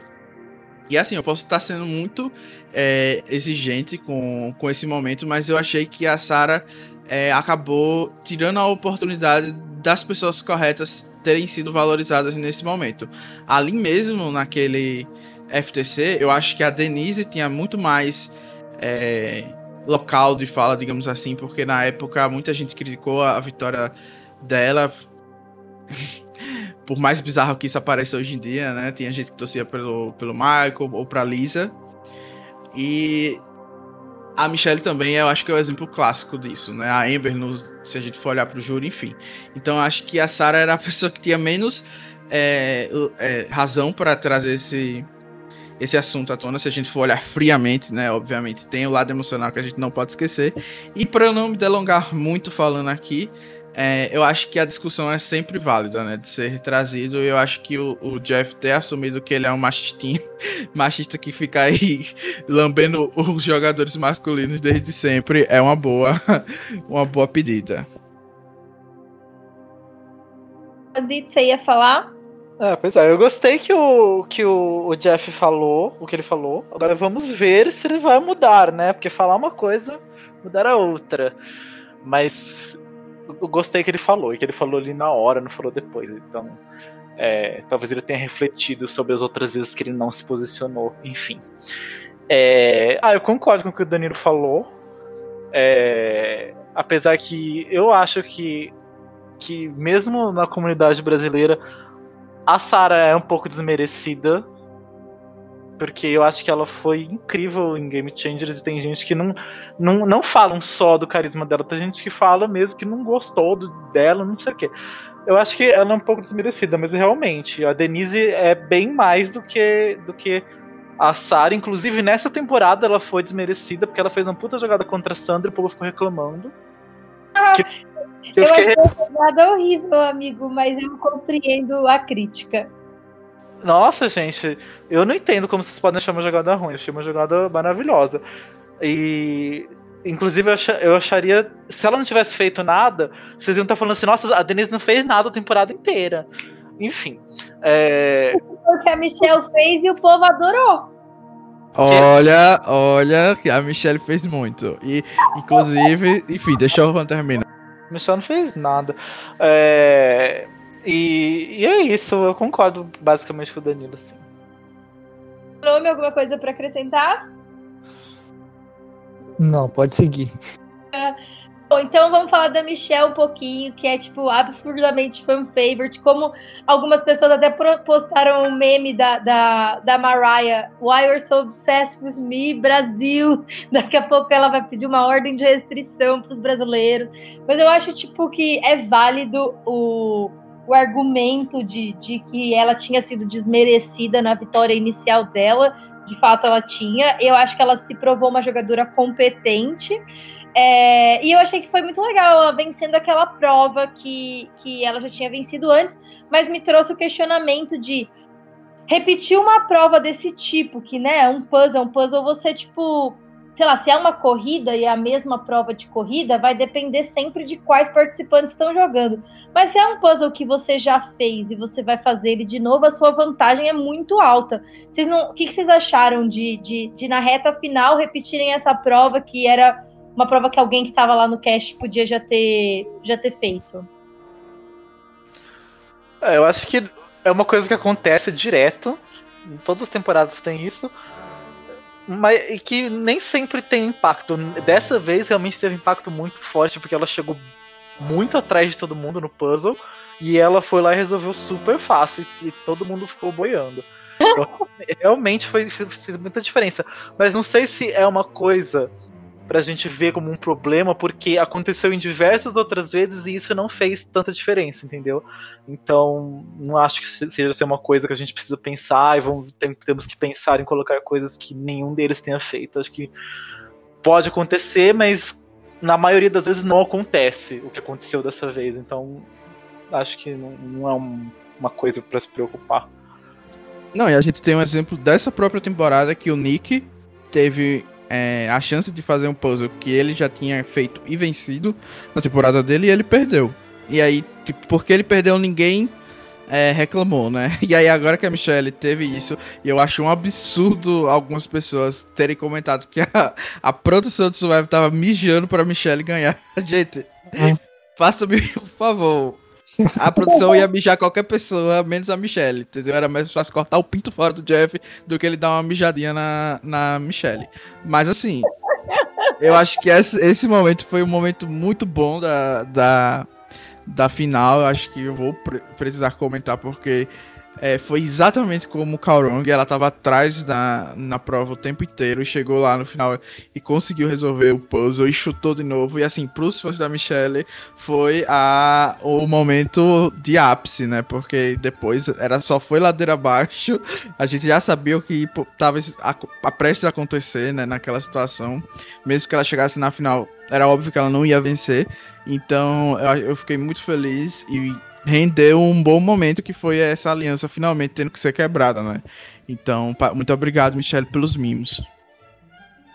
E outra coisa que eu achei interessante é que ali naquele F6, né, quatro pessoas estavam imunes e aí o Jeff explicou que como nenhuma daquelas pessoas podiam sair, se houvesse empate entre as duas pessoas que estavam disponíveis para sair, elas iam fazer fogo. Eu achei achei essa regra bem legal, achei justo, achei equilibrado achei mais razoável do que a coitada da Siri saindo sem poder fazer nada, sem ter tomado voto. O que, que vocês acharam?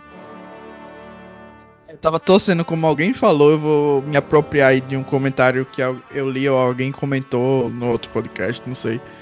De que eu tava torcendo pra Sarah, é, pra ter, sei lá, ter um ídolo ou alguma coisa, pra Sarah sair chutada também, que nem a Siri, por vingança por Game Changers. Pra ela sair também sem ninguém poder votar, né? Ia ser muito engraçado, cinco pessoas imunes e ela saindo. Ia ser, ia ser assim, uma história que construída aos pouquinhos, né? Mas vocês não acharam que, tipo, é um, uma boa solução ali para aquele, aquele momento do jogo? Eu achei que foi, que foi bem justo e adequado essa solução que eles arrumaram. É, mas assim, no caso da Siri, ela saiu porque não tinha nem ninguém para ela fazer fogo, né? Assim, só, só foi um comentário à parte. Tipo, ah, tá. Eu não tinha entendido. Mas eu acho que aconteceria o mesmo, sabe? Eu acho que foi uma boa solução. Porque muita gente tava perguntando até um caso antes desse, né? Que, por exemplo, se a Denise tivesse votado com a Michelle e a Natalie, é, sei lá, em, na Sara, e os outros três tivessem votado na Denise, é, todo mundo ia ficar indisponível, né? Tipo, porque ia dividir os votos entre a Sara e a Denise, elas ficariam imunes no revolt teoricamente, e os outros quatro não poderiam ser votados. Então, tinha essa questão também, né? Eu acho que ficou claro agora para todo mundo, assim como ficou claro que acontece se o F3 tiver um empate entre duas pessoas, de, do que acontece. Então, sempre bom as regras estarem claras. Então, antes da gente encerrar, é... vocês querem comentar mais alguma coisa assim que a gente deixou de fora? É, na live eu falei bastante sobre as minhas impressões do FTC, de como que eu achei o FTC fraco, de que foi o momento mais fraco do Tony. Uma coisa que foi muito comentada também é que ali cada um dos finalistas representava um tipo de um aspecto de Survivor é, primordialmente, que a Michelle era mais o social, enquanto o Tony era o mais estratégico e a Natalie era a mais físico, mas que o Tony tinha realmente as características de juntar essas três, esses três aspectos do jogo muito bem. E pelo que eu vi na internet, o feedback de todo mundo, tá todo mundo bem satisfeito com a vitória do Tony por conta dele realmente ter jogado um jogo muito bom, ser um alvo muito grande e não ter levado nenhum voto até a final. Claro, tem as circunstâncias é, que deixam isso um pouco menos incrível pelo fato dele ter amigos da vida real que estavam ali jogando com ele, mas todos tinham e nem todos conseguiram usar tão bem quanto ele. Então acho que acaba ficando no 0 a 0. Então, assim, é, sobre essas outras questões que a gente não abordou no ponto a ponto, tem alguma outra coisa que vocês querem falar pra gente, tipo, não deixar nada de fora? Eu não posso deixar de corrigir uma coisa que eu acho um absurdo falarem que a Michelle é rainha social nessa temporada, porque, desculpa, ela ficou a temporada inteira tomando blind, não foi incluída em nenhuma aliança majoritária em nada, não foi incluída, em nada. Então eu não sei que social que ela fez. Para mim, o que ela representa na final é o Gold, que também é um papel é, clássico de Survivor, sempre tem que ter o Gold e ela tá ali de Gold. Essa temporada ela foi Gold. Óbvio que ela fez coisas legais, eu achei que no, tempo, no, no episódio anterior, eu até comentei no podcast, ela fez algumas jogadas bem boas, eu gostei. Aquela conversa que ela teve com a Sarah, falando assim, ó, o que importa é a percepção e a percepção que o Tony vai ganhar. Eu achei aquela jogada muito boa tal. Mas no geral, ela não fez nada. Ela teve diversas chances de fazer várias coisas e não fez nada. Então, assim, desculpa quem é fã da Michelle, mas eu acho que ela foi muito mal nessa temporada. Ela foi GOAT. Ela chegou onde ela chegou porque ela era GOAT, que todo mundo sabia que ela não tinha chance de ganhar, porque ela não fez porra nenhuma, basicamente. Mas o que, é que ela podia ter feito? Vamos citar aqui exemplos. Porque eu, eu, eu entendo de onde você tá vindo, mas ao mesmo tempo eu acho que as pessoas têm um olhar muito cruel pro que a Michelle poderia ter feito. Amigo, um exemplo. O, o, último episódio, ela e o Nick tiveram uma vantagem e eles foram lá e usaram a vantagem do jeito mais bobo possível, que era dar é, contra o Tony, que era quem, eh, sei lá, que era a pessoa que estava ganhando as provas de imunidades, eles deram para ele para eles terem mais chance de ganhar. Foi a jogada mais besta possível. Eles tinham que ter dado a, quer dizer, deram pro bem, né? Sei lá. Eles tinham que ter dado a, tinham que ter dado a desvantagem, tinham que ter usado aquela desvantagem para causar uma intriga entre a aliança majoritária. E eles não fizeram isso nada. Eles, eles foram inocentes, usaram a, a, a desvantagem simplesmente para dar desvantagem para alguém na prova. Eles não usaram isso como uma jogada para causar para desestabilizar. Eles foram lá, fizeram isso, a Michelle ganhou, eles ficaram felizes e não fizeram porra nenhuma. Então, assim, eles tiveram. Ela teve várias oportunidades de fazer várias coisas. Ela podia ter feito muitas coisas com aquela token que ela tinha do 50-50, do, 50 ela não fez nada que prestou. Então, assim, ela teve muitas chances de fazer várias coisas, ela não fez. Aí eu vou, eu vou discordar muito, porque essa jogada em específico que você citou, isso tudo é culpa do Nick, não é culpa da Michelle. A vantagem é do Nick, não é da Michelle. Primeiro ponto. Eu acho que Inclusive, ela, ele ter usado para salvar a Michelle é um ponto positivo pra Michelle, porque quem gastou os tokens foi ele, a, maioria ela só emprestou. Quem era o dono da vantagem era ele, foi ele que escolheu, também com essa ideia de causar conflito, mas a verdade era que o Nick era uma cadelinha do, do Tony. Então, a Michelle não tinha muito o que fazer com a vantagem de outra pessoa. O 50-50 enfim, né? Uma coisa assim, que é só 50% de chance de vencer, eu acho que ela usou ali na medida do possível. E assim, eu acho que muitas outras pessoas muitos outros jogadores que também estavam na minoria, a galera passa a mão na cabeça, tipo a Kim. A Kim tava no, é, na minoria, tipo, a temporada inteira. E todo mundo fala, ah, eu gostei de ver a Kim jogando na minoria. Quando ela tentou fazer alguma coisa, ela saiu. Então, assim, eu acho que é muito fácil dizer que a Michelle não fez nada, sendo que ela tava na minoria, ela era excluída do jogo por vários motivos, porque as pessoas Mas isso tinham... não é culpa dela também, ela ser excluída? Né? É, em, em, parte é culpa dela, mas era onde eu queria chegar.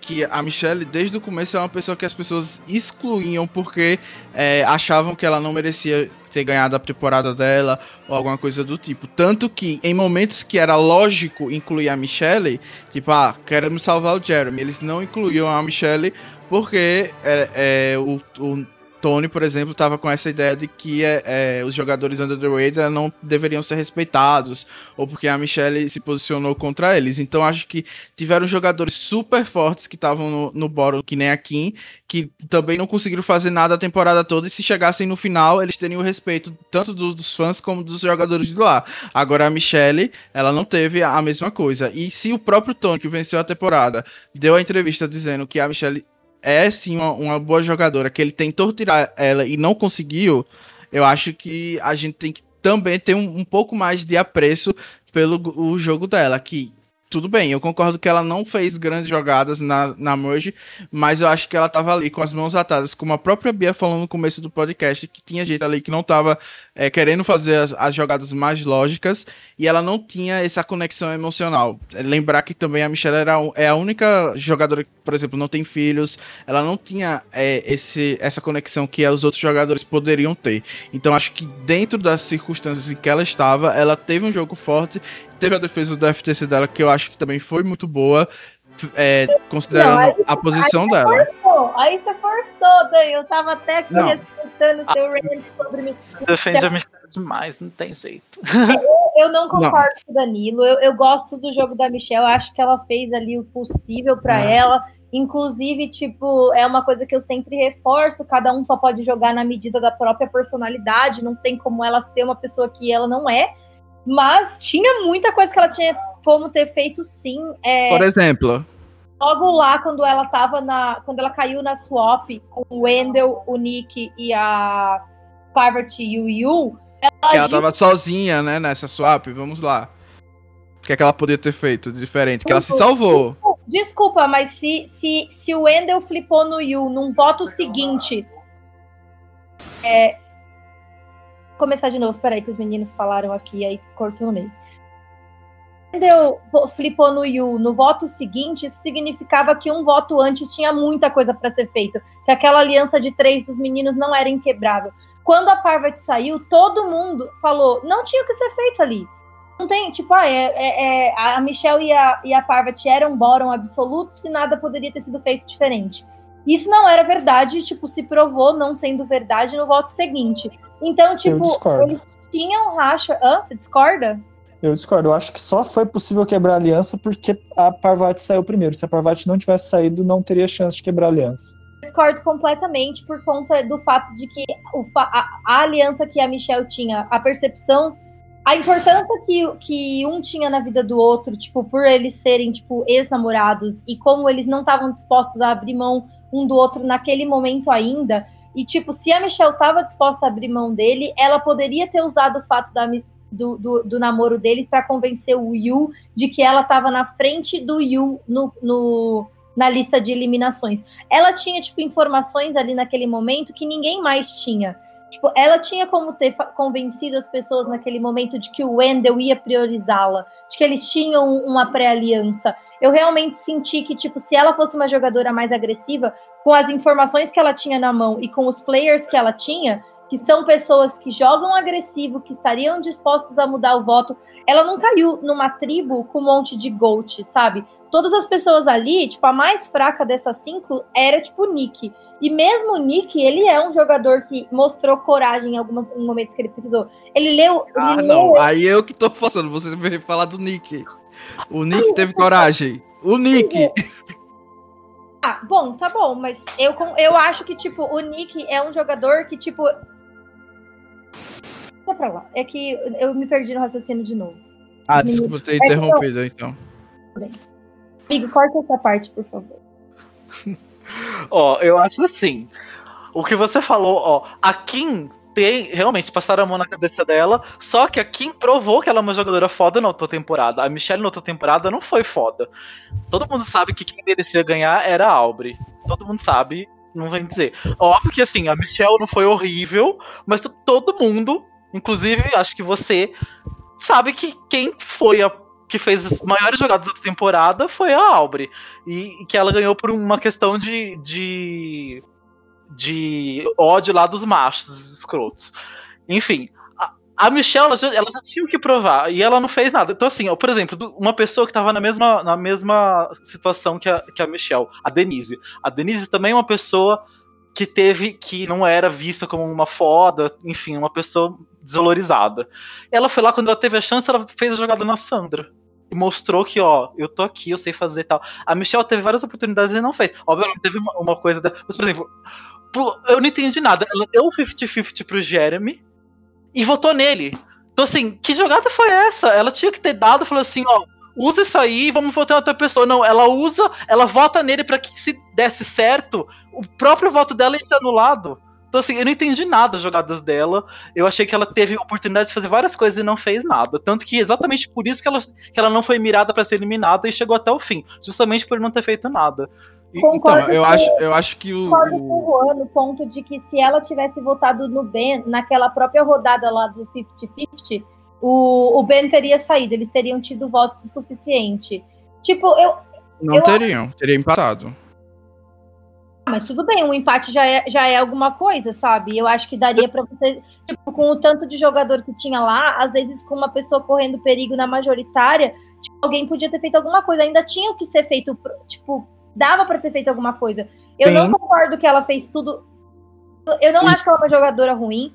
De um lado, eu não concordo com o Danilo no sentido de que ela fez tudo que ela podia ter feito. Discordo, tipo, muito disso. Eu acho que ela não fez nem um terço do que ela poderia ter feito, principalmente no FTC. Eu acho que ela poderia ter degradado o jogo do Tony de forma é, bastante é, violenta. Eu acho que ela poderia ter mostrado como o Tony só conseguiu fazer a mesma coisa de novo porque ele tinha um terreno parecido com o Kagayan, que ele só consegue jogar um tipo de jogo, que o jogo dele foi com as mesmas cartas, que ele tinha a Sarah como Trish, o Ben como Yu dessa vez, novamente. Então ele tinha pessoas que estavam dispostas fazer tudo por ele novamente. Então eu acho que dava para você ter diminuído o quão forte foi o jogo do Tony.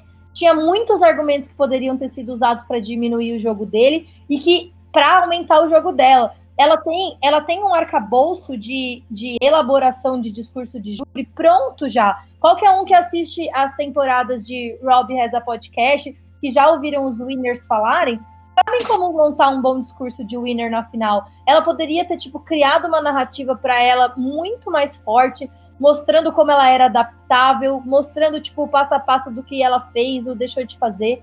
Ela não fez isso, ela não foi agressiva, ela não diminuiu o jogo dele. Então, por um lado, eu não concordo com o Danilo de que ela fez tudo que ela podia fazer. Mas, por outro lado, eu também não concordo com o Juan de que a Aubrey deveria ter vencido. Eu acredito que você ter o júri corretamente e, tipo, é, fazer com que, ele, que o júri queira votar em você é obrigação do finalista. Então, acho que a Aubrey perdeu porque perdeu. Então, não, não concordo, tipo, discordo um pouco de cada um, mas também concordo um pouco com, de, com cada um.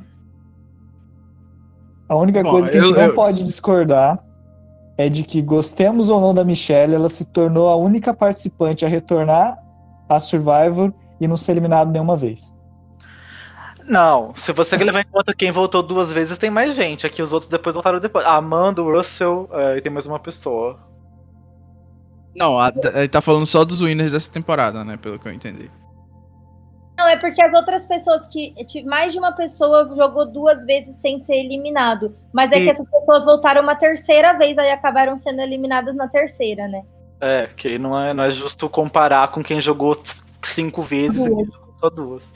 Eu, eu, acho que eu achei que o Bruno tava falando só dos winners dessa temporada, que de todos eles ela foi a única que não, nunca teve a tocha apagada. E that's it, isso é um fato. E assim, só tentando finalizar aqui, eu acho que a Michelle realmente fez as coisas do jeito que ela poderia ter feito é, na 50 Coin. É, o próprio Nick não, não foi com eles. Na, no caso da Swap, também foi o Nick que não quis ir com ela. Ela tentou salvar a Pavat, sim. Ela deu os argumentos. E a Pavat ficou encarregada de convencer o Yu, não foi ela, eles, elas dividiram, porque a Pavat tinha mais proximidade do Yu, teoricamente. Então, enfim, a Pavat não conseguiu se salvar, não era a, a, a Michelle que tinha que salvar ela. Na 50 Coin, é, a jogada dela também, apesar de não ter sido o que o Han queria que ela fizesse, teve super seus méritos e sua lógica de não, não importasse o que acontecesse naquele voto, ela teria é, no outro dia um espaço para jogar melhor. Então, se realmente o Jeremy fosse eliminado, porque a gente não pode é, esquecer que é uma 50-50 coin, então ela estava trabalhando com 50% de chance, então ela tinha que se preparar para dois resultados, ou seja, se a vantagem funcionasse ou se a vantagem não funcionasse. Então, pelas informações que ela tinha naquele momento, o Jeremy não poderia ser salvo pelos votos, e com certeza os dois tentaram fazer isso, e aí vem também o problema do Jeremy não ter compartilhado as informações e, consequentemente, o problema do social da Michelle, dele não ter feito isso. E então, ela estava se preparando justamente para aquela vantagem que ela tinha, que tinha duas possibilidades diferentes. Então, eu vou votar no meu aliado, porque ele tem uma vantagem que não funciona sempre. Então, caso ele seja eliminado, eu votei com a maioria e tenho amanhã uma oportunidade de trabalhar minhas relações. Caso ele fique aqui, ótimo, meu aliado está aqui. Eu continuei votando com a maioria e a gente pode rever amanhã o que a gente vai fazer. Então, acho que a... faria sentido se ela realmente tivesse votado na maioria, né, Dani? Mas ela votou na minoria, então, tipo assim, não faz. Então, mas a gente não, não analisa aqui, dentro do Blindcast, as jogadas pelo resultado, e sim pela lógica do jogador ao fazê-la. Então, na lógica da Michelle, com as informações que ela tinha, não fazia sentido as pessoas salvarem o Jeremy sem contar com ela. Ou faz sentido? Então. Desculpa, eu, eu não concordo. Fora que, tipo assim, ela podia ter usado a 50-50, já que é uma, uma vantagem tão, tipo, fraca que você.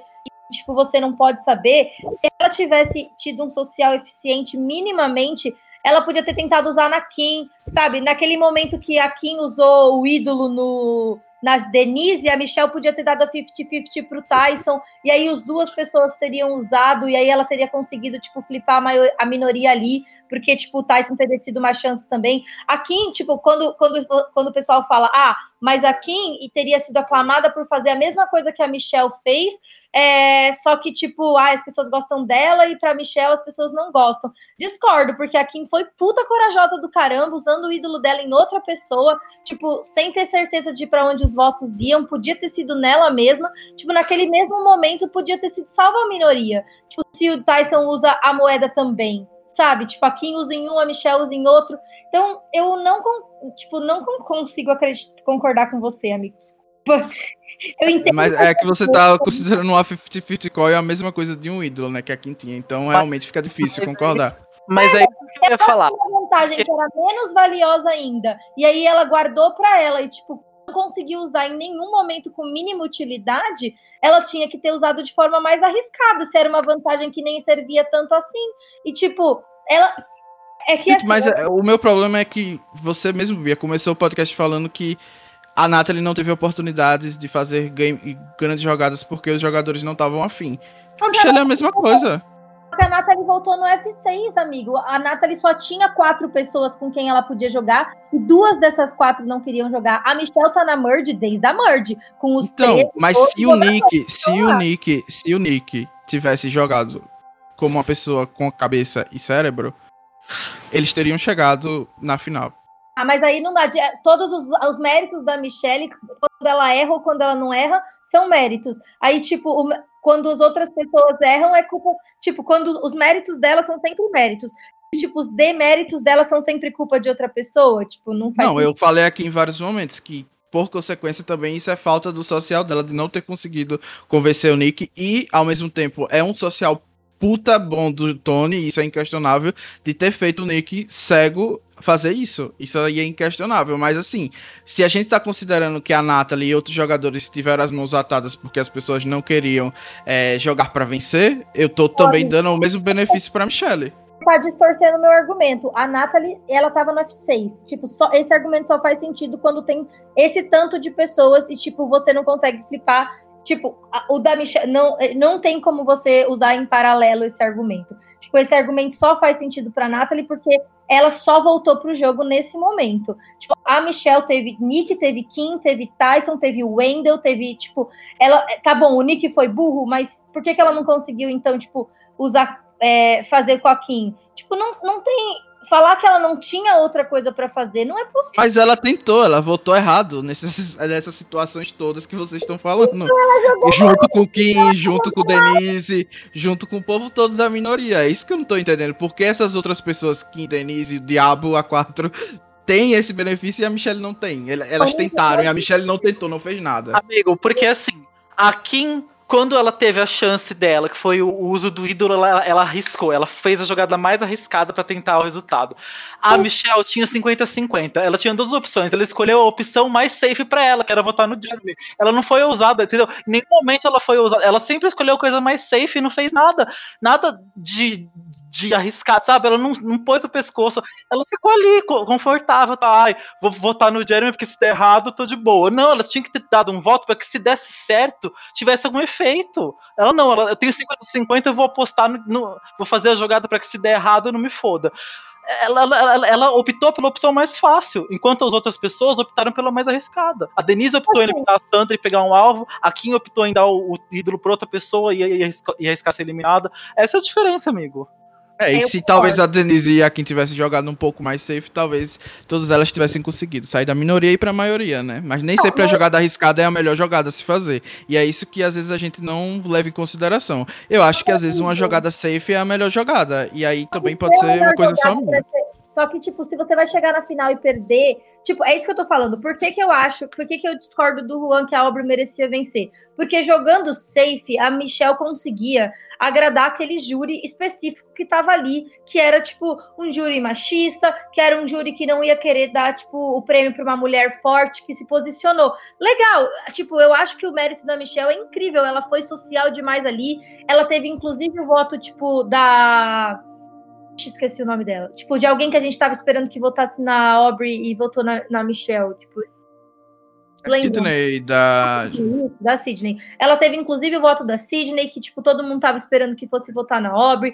Tipo, a gente teve uma edição ruim pra Michelle, que, ela, que não mostrou os laços sociais que fizeram a justificativa dela vencer. Ela, tipo, quando ela teve que tirar uma pessoa do júri, ela tirou precisamente alguém que ia votar na Aubrey, então ela soube mexer ali. Então, de fato, não tem como desmerecer o jogo dela em Call O problema é que, tipo, se você tá jogando na minoria, é, num jogo que nem Winners at War e você não tá nem tipo mostrando pro júri que você tá tentando fazer alguma coisa.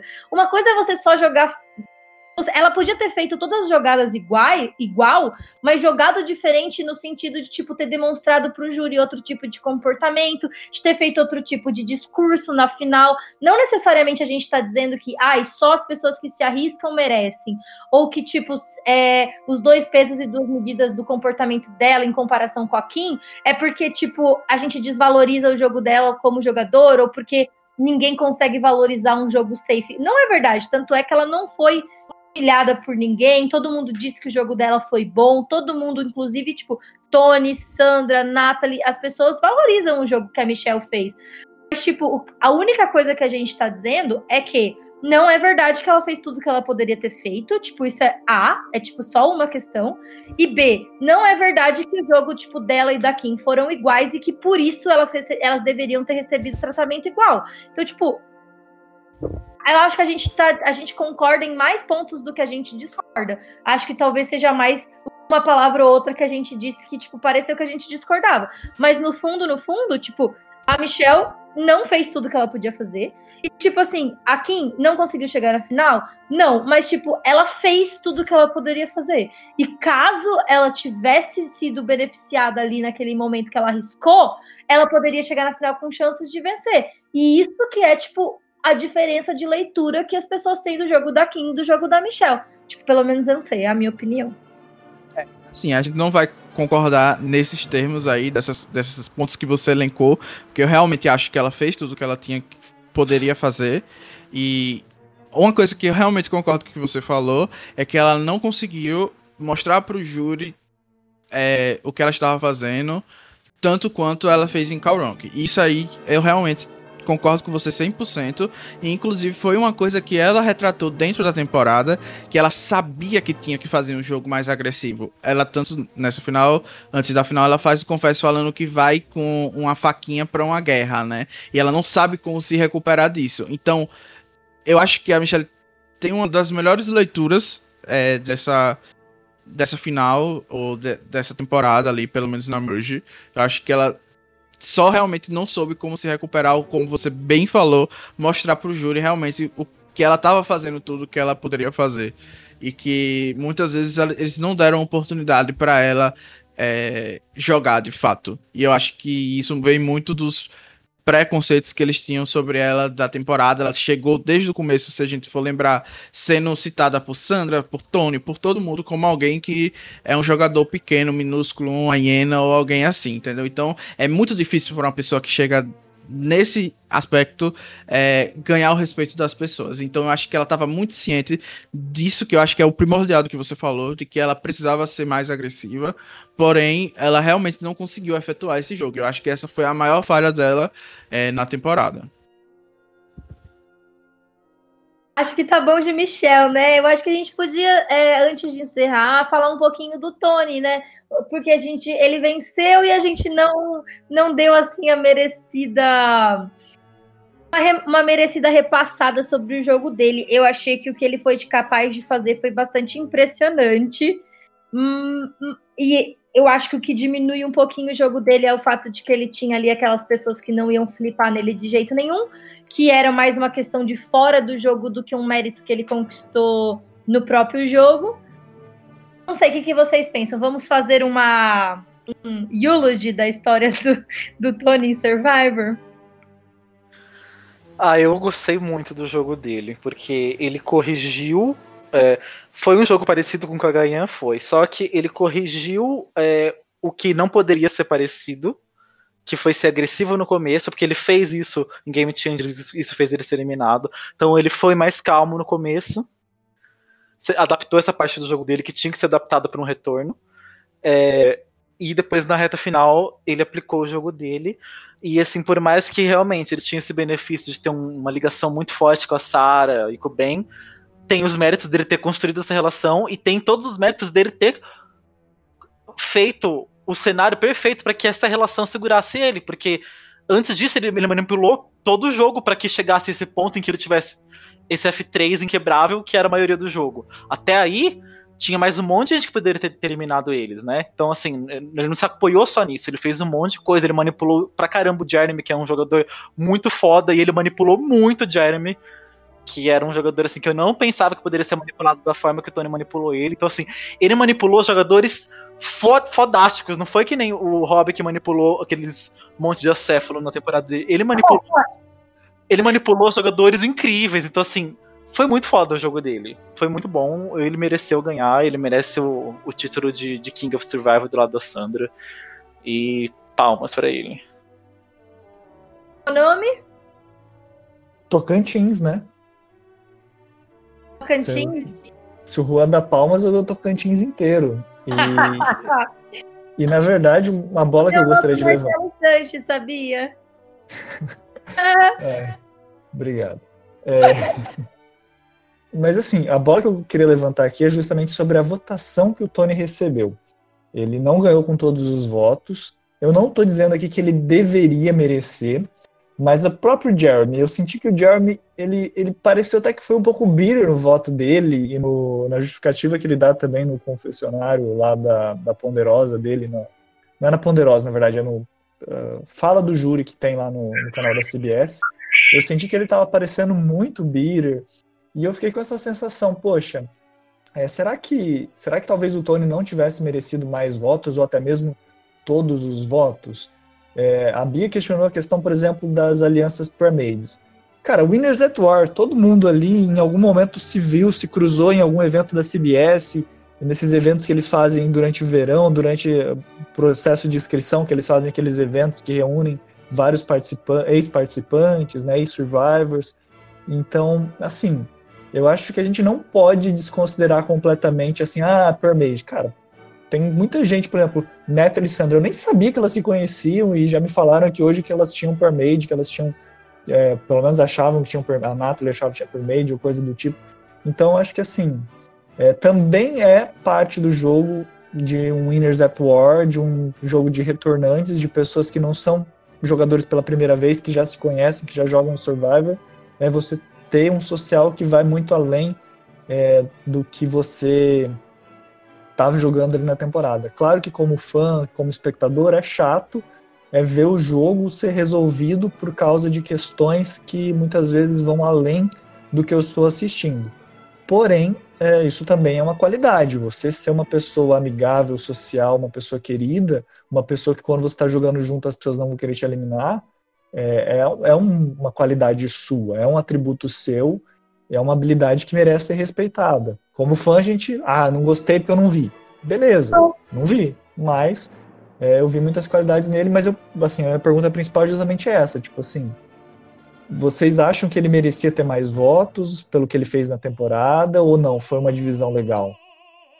Eu acho que foi suficiente. Eu acho que é, eu, eu, eu, citei as primeiras, assim, não acho que é demérito nenhum. Concordo com o Juan de que ele foi fazendo tipo um, um caminho para que ele chegasse nessa circunstância, tipo, de no fim ele tá com as pessoas que não flipariam nele. Não acho que, ele, que isso foi mágica que caiu no colo dele. Acho que ele foi extremamente inteligente na manipulação do Jeremy, sim, mas tipo, em fazer a mesma coisa que ele fez em Kagayan, no sentido de tirar a Sophie para que a Sarah ficasse praticamente presa nele, não ter tipo tanta maleabilidade ali, tirou o principal aliado, né, da principal aliada dele. Também acho que ele soube se reinventar na primeira parte do jogo e não trazer algo para ele quando tipo, não era o momento. Então, acho que ele super fez um jogo impecável. Chegar na final sem voto, com o tamanho do alvo que ele tinha desde o começo, acho incrível, acho ele super merecedor. Mas eu não acho que isso significa que ele tinha que ter todos os votos, não. Porque eu acho que as três trajetórias representadas na final são três trajetórias merecedoras. Eu sei que os meninos não concordam comigo de que a Nathalie merecia vencer, mas pelo menos ter a trajetória dela reconhecida pelo júri, eu não acho ruim. Tipo, vencendo a pessoa que mais merecia vencer, que no caso era o Tony, acho que é um pouco unânime isso, acho que as outras duas meninas mereciam ser reconhecidas pelo júri também, pelas trajetórias, tipo, únicas e possíveis para elas, sabe? Então, tipo, não acho que ele precisava ter vencido com todos os votos. Acho que já foi suficiente do jeito que foi. Acho que foi uma vitória digna. Achei muito legal Primeiro eu queria que vencesse uma menina, mas no final, quando acabou vencendo o Tony, eu achei bom que ficou consagrado o rainha e o reizinho de Survivor, e como o Bonomi falou, agora abre a porta para outros tipos de, de, realezas que possam ter, para a gente ter novas histórias, novas narrativas. Dan, só você não comentou o Tony, o que você acha? Não tenho nada a acrescentar sobre o Tony. eu adoro que ficou tipo 20 minutos falando da Michelle e não tem nada para falar sobre tudo. Danilo. Acho que vocês já falaram tudo. Ele foi impecável, perfeito e é isso. Você concorda? Não, não tem nem como discordar, né? Eu achava que ele deveria ganhar com os 16 votos. 17, perdão. Ah, então ele concorda 16, com né? 16.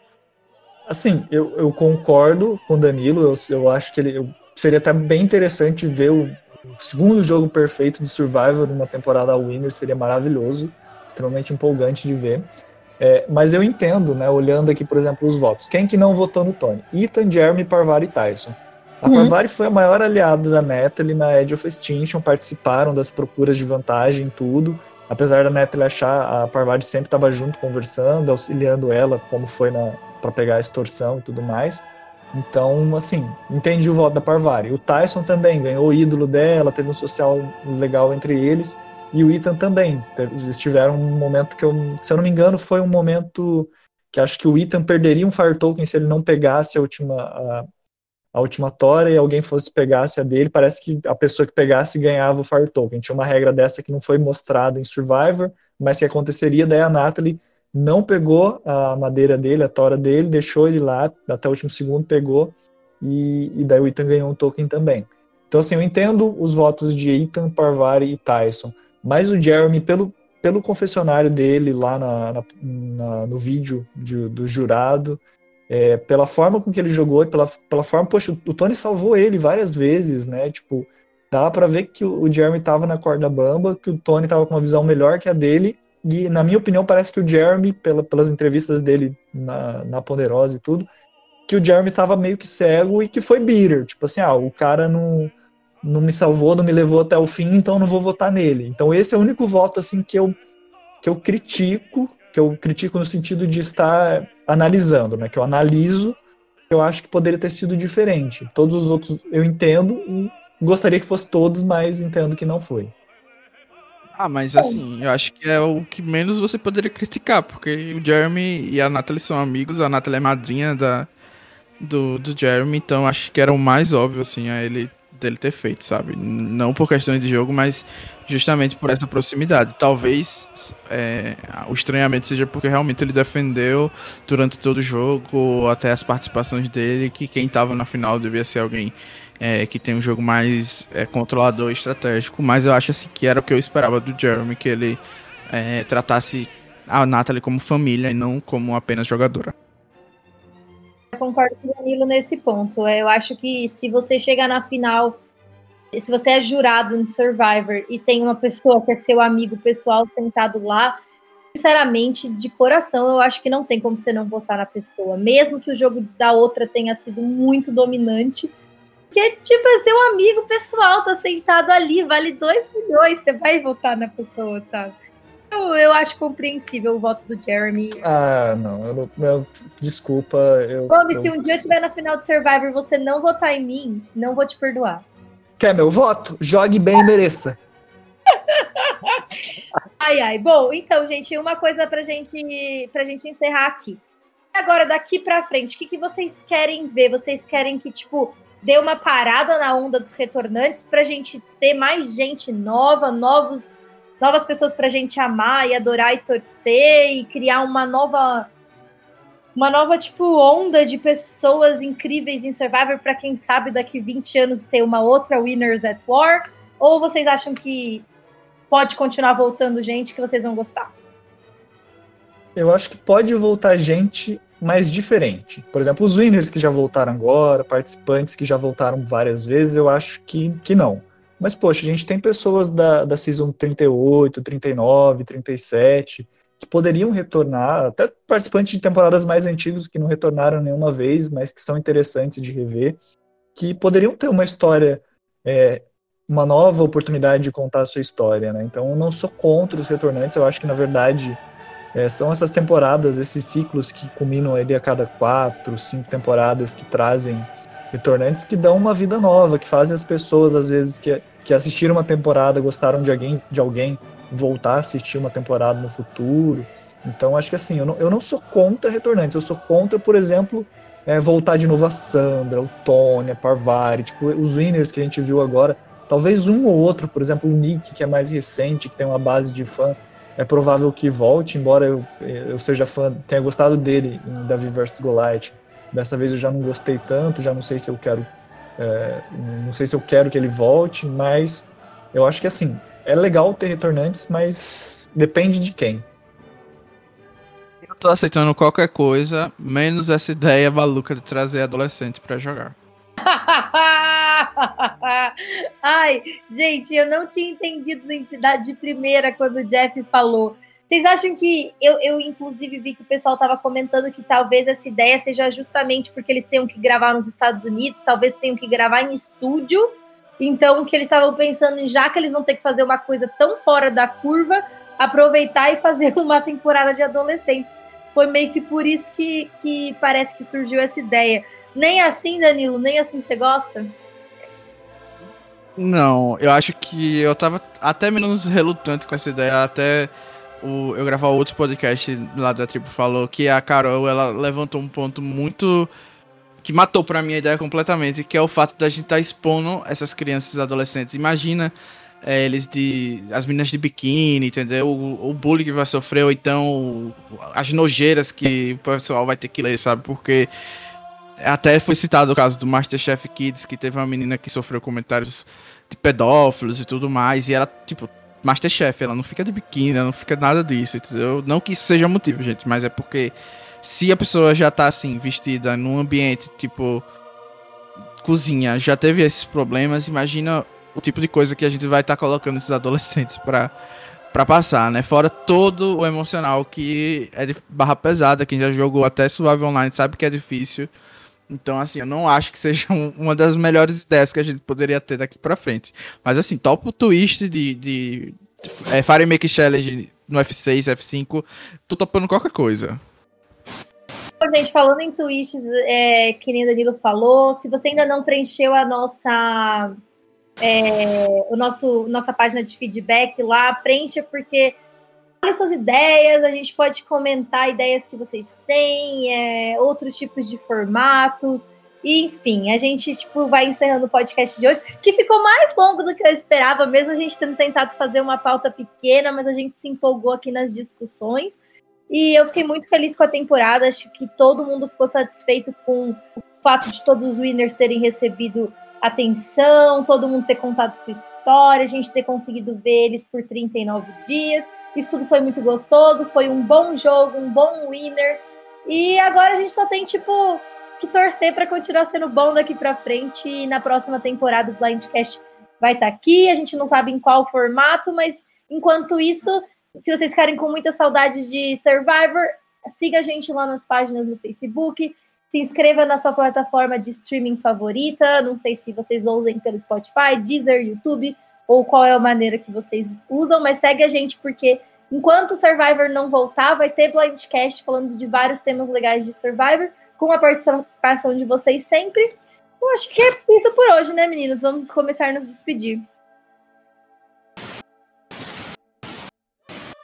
Um de cada vez. Acho que ninguém quer se despedir, né? Então. Ai, é, muita saudade. A temporada tão boa, muita né? Saudades.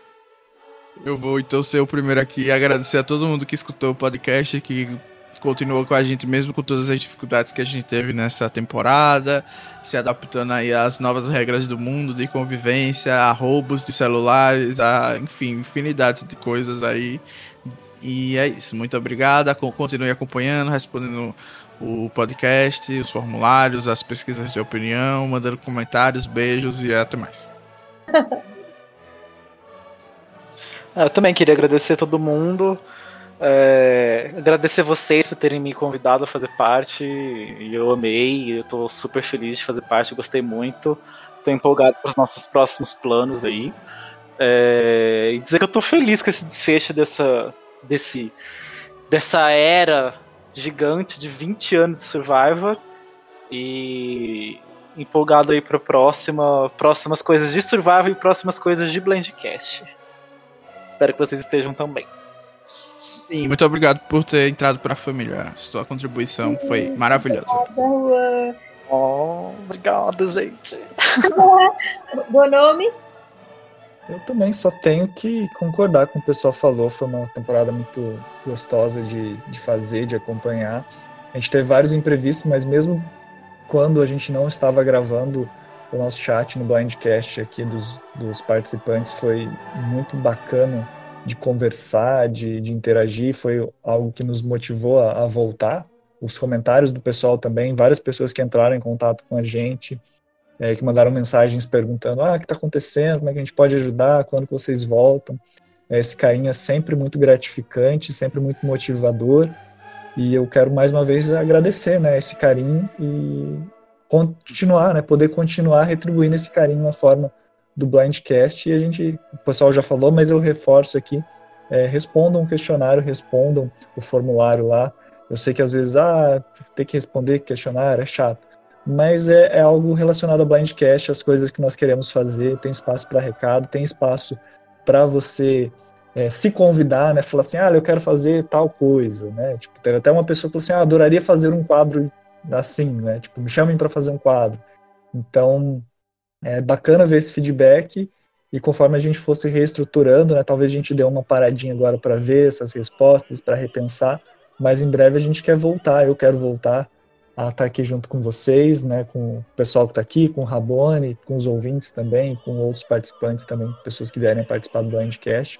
A gente tem uma off-season bem grande, provavelmente, para vir.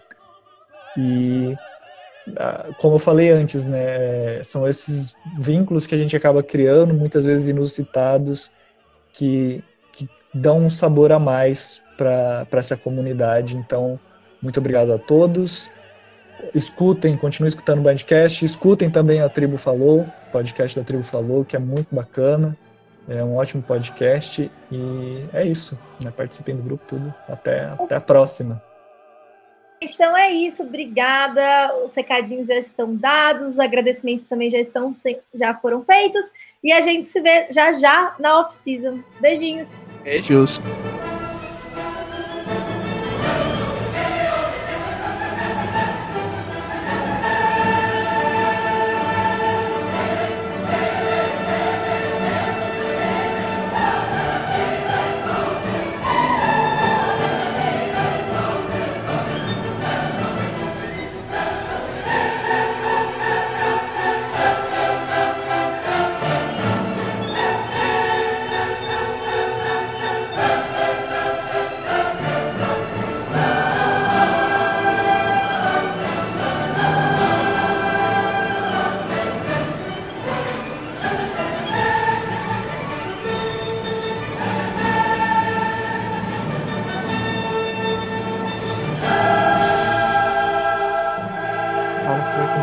Comer durante o podcast, eu ia responder uma pergunta que corria lá comigo e voltava.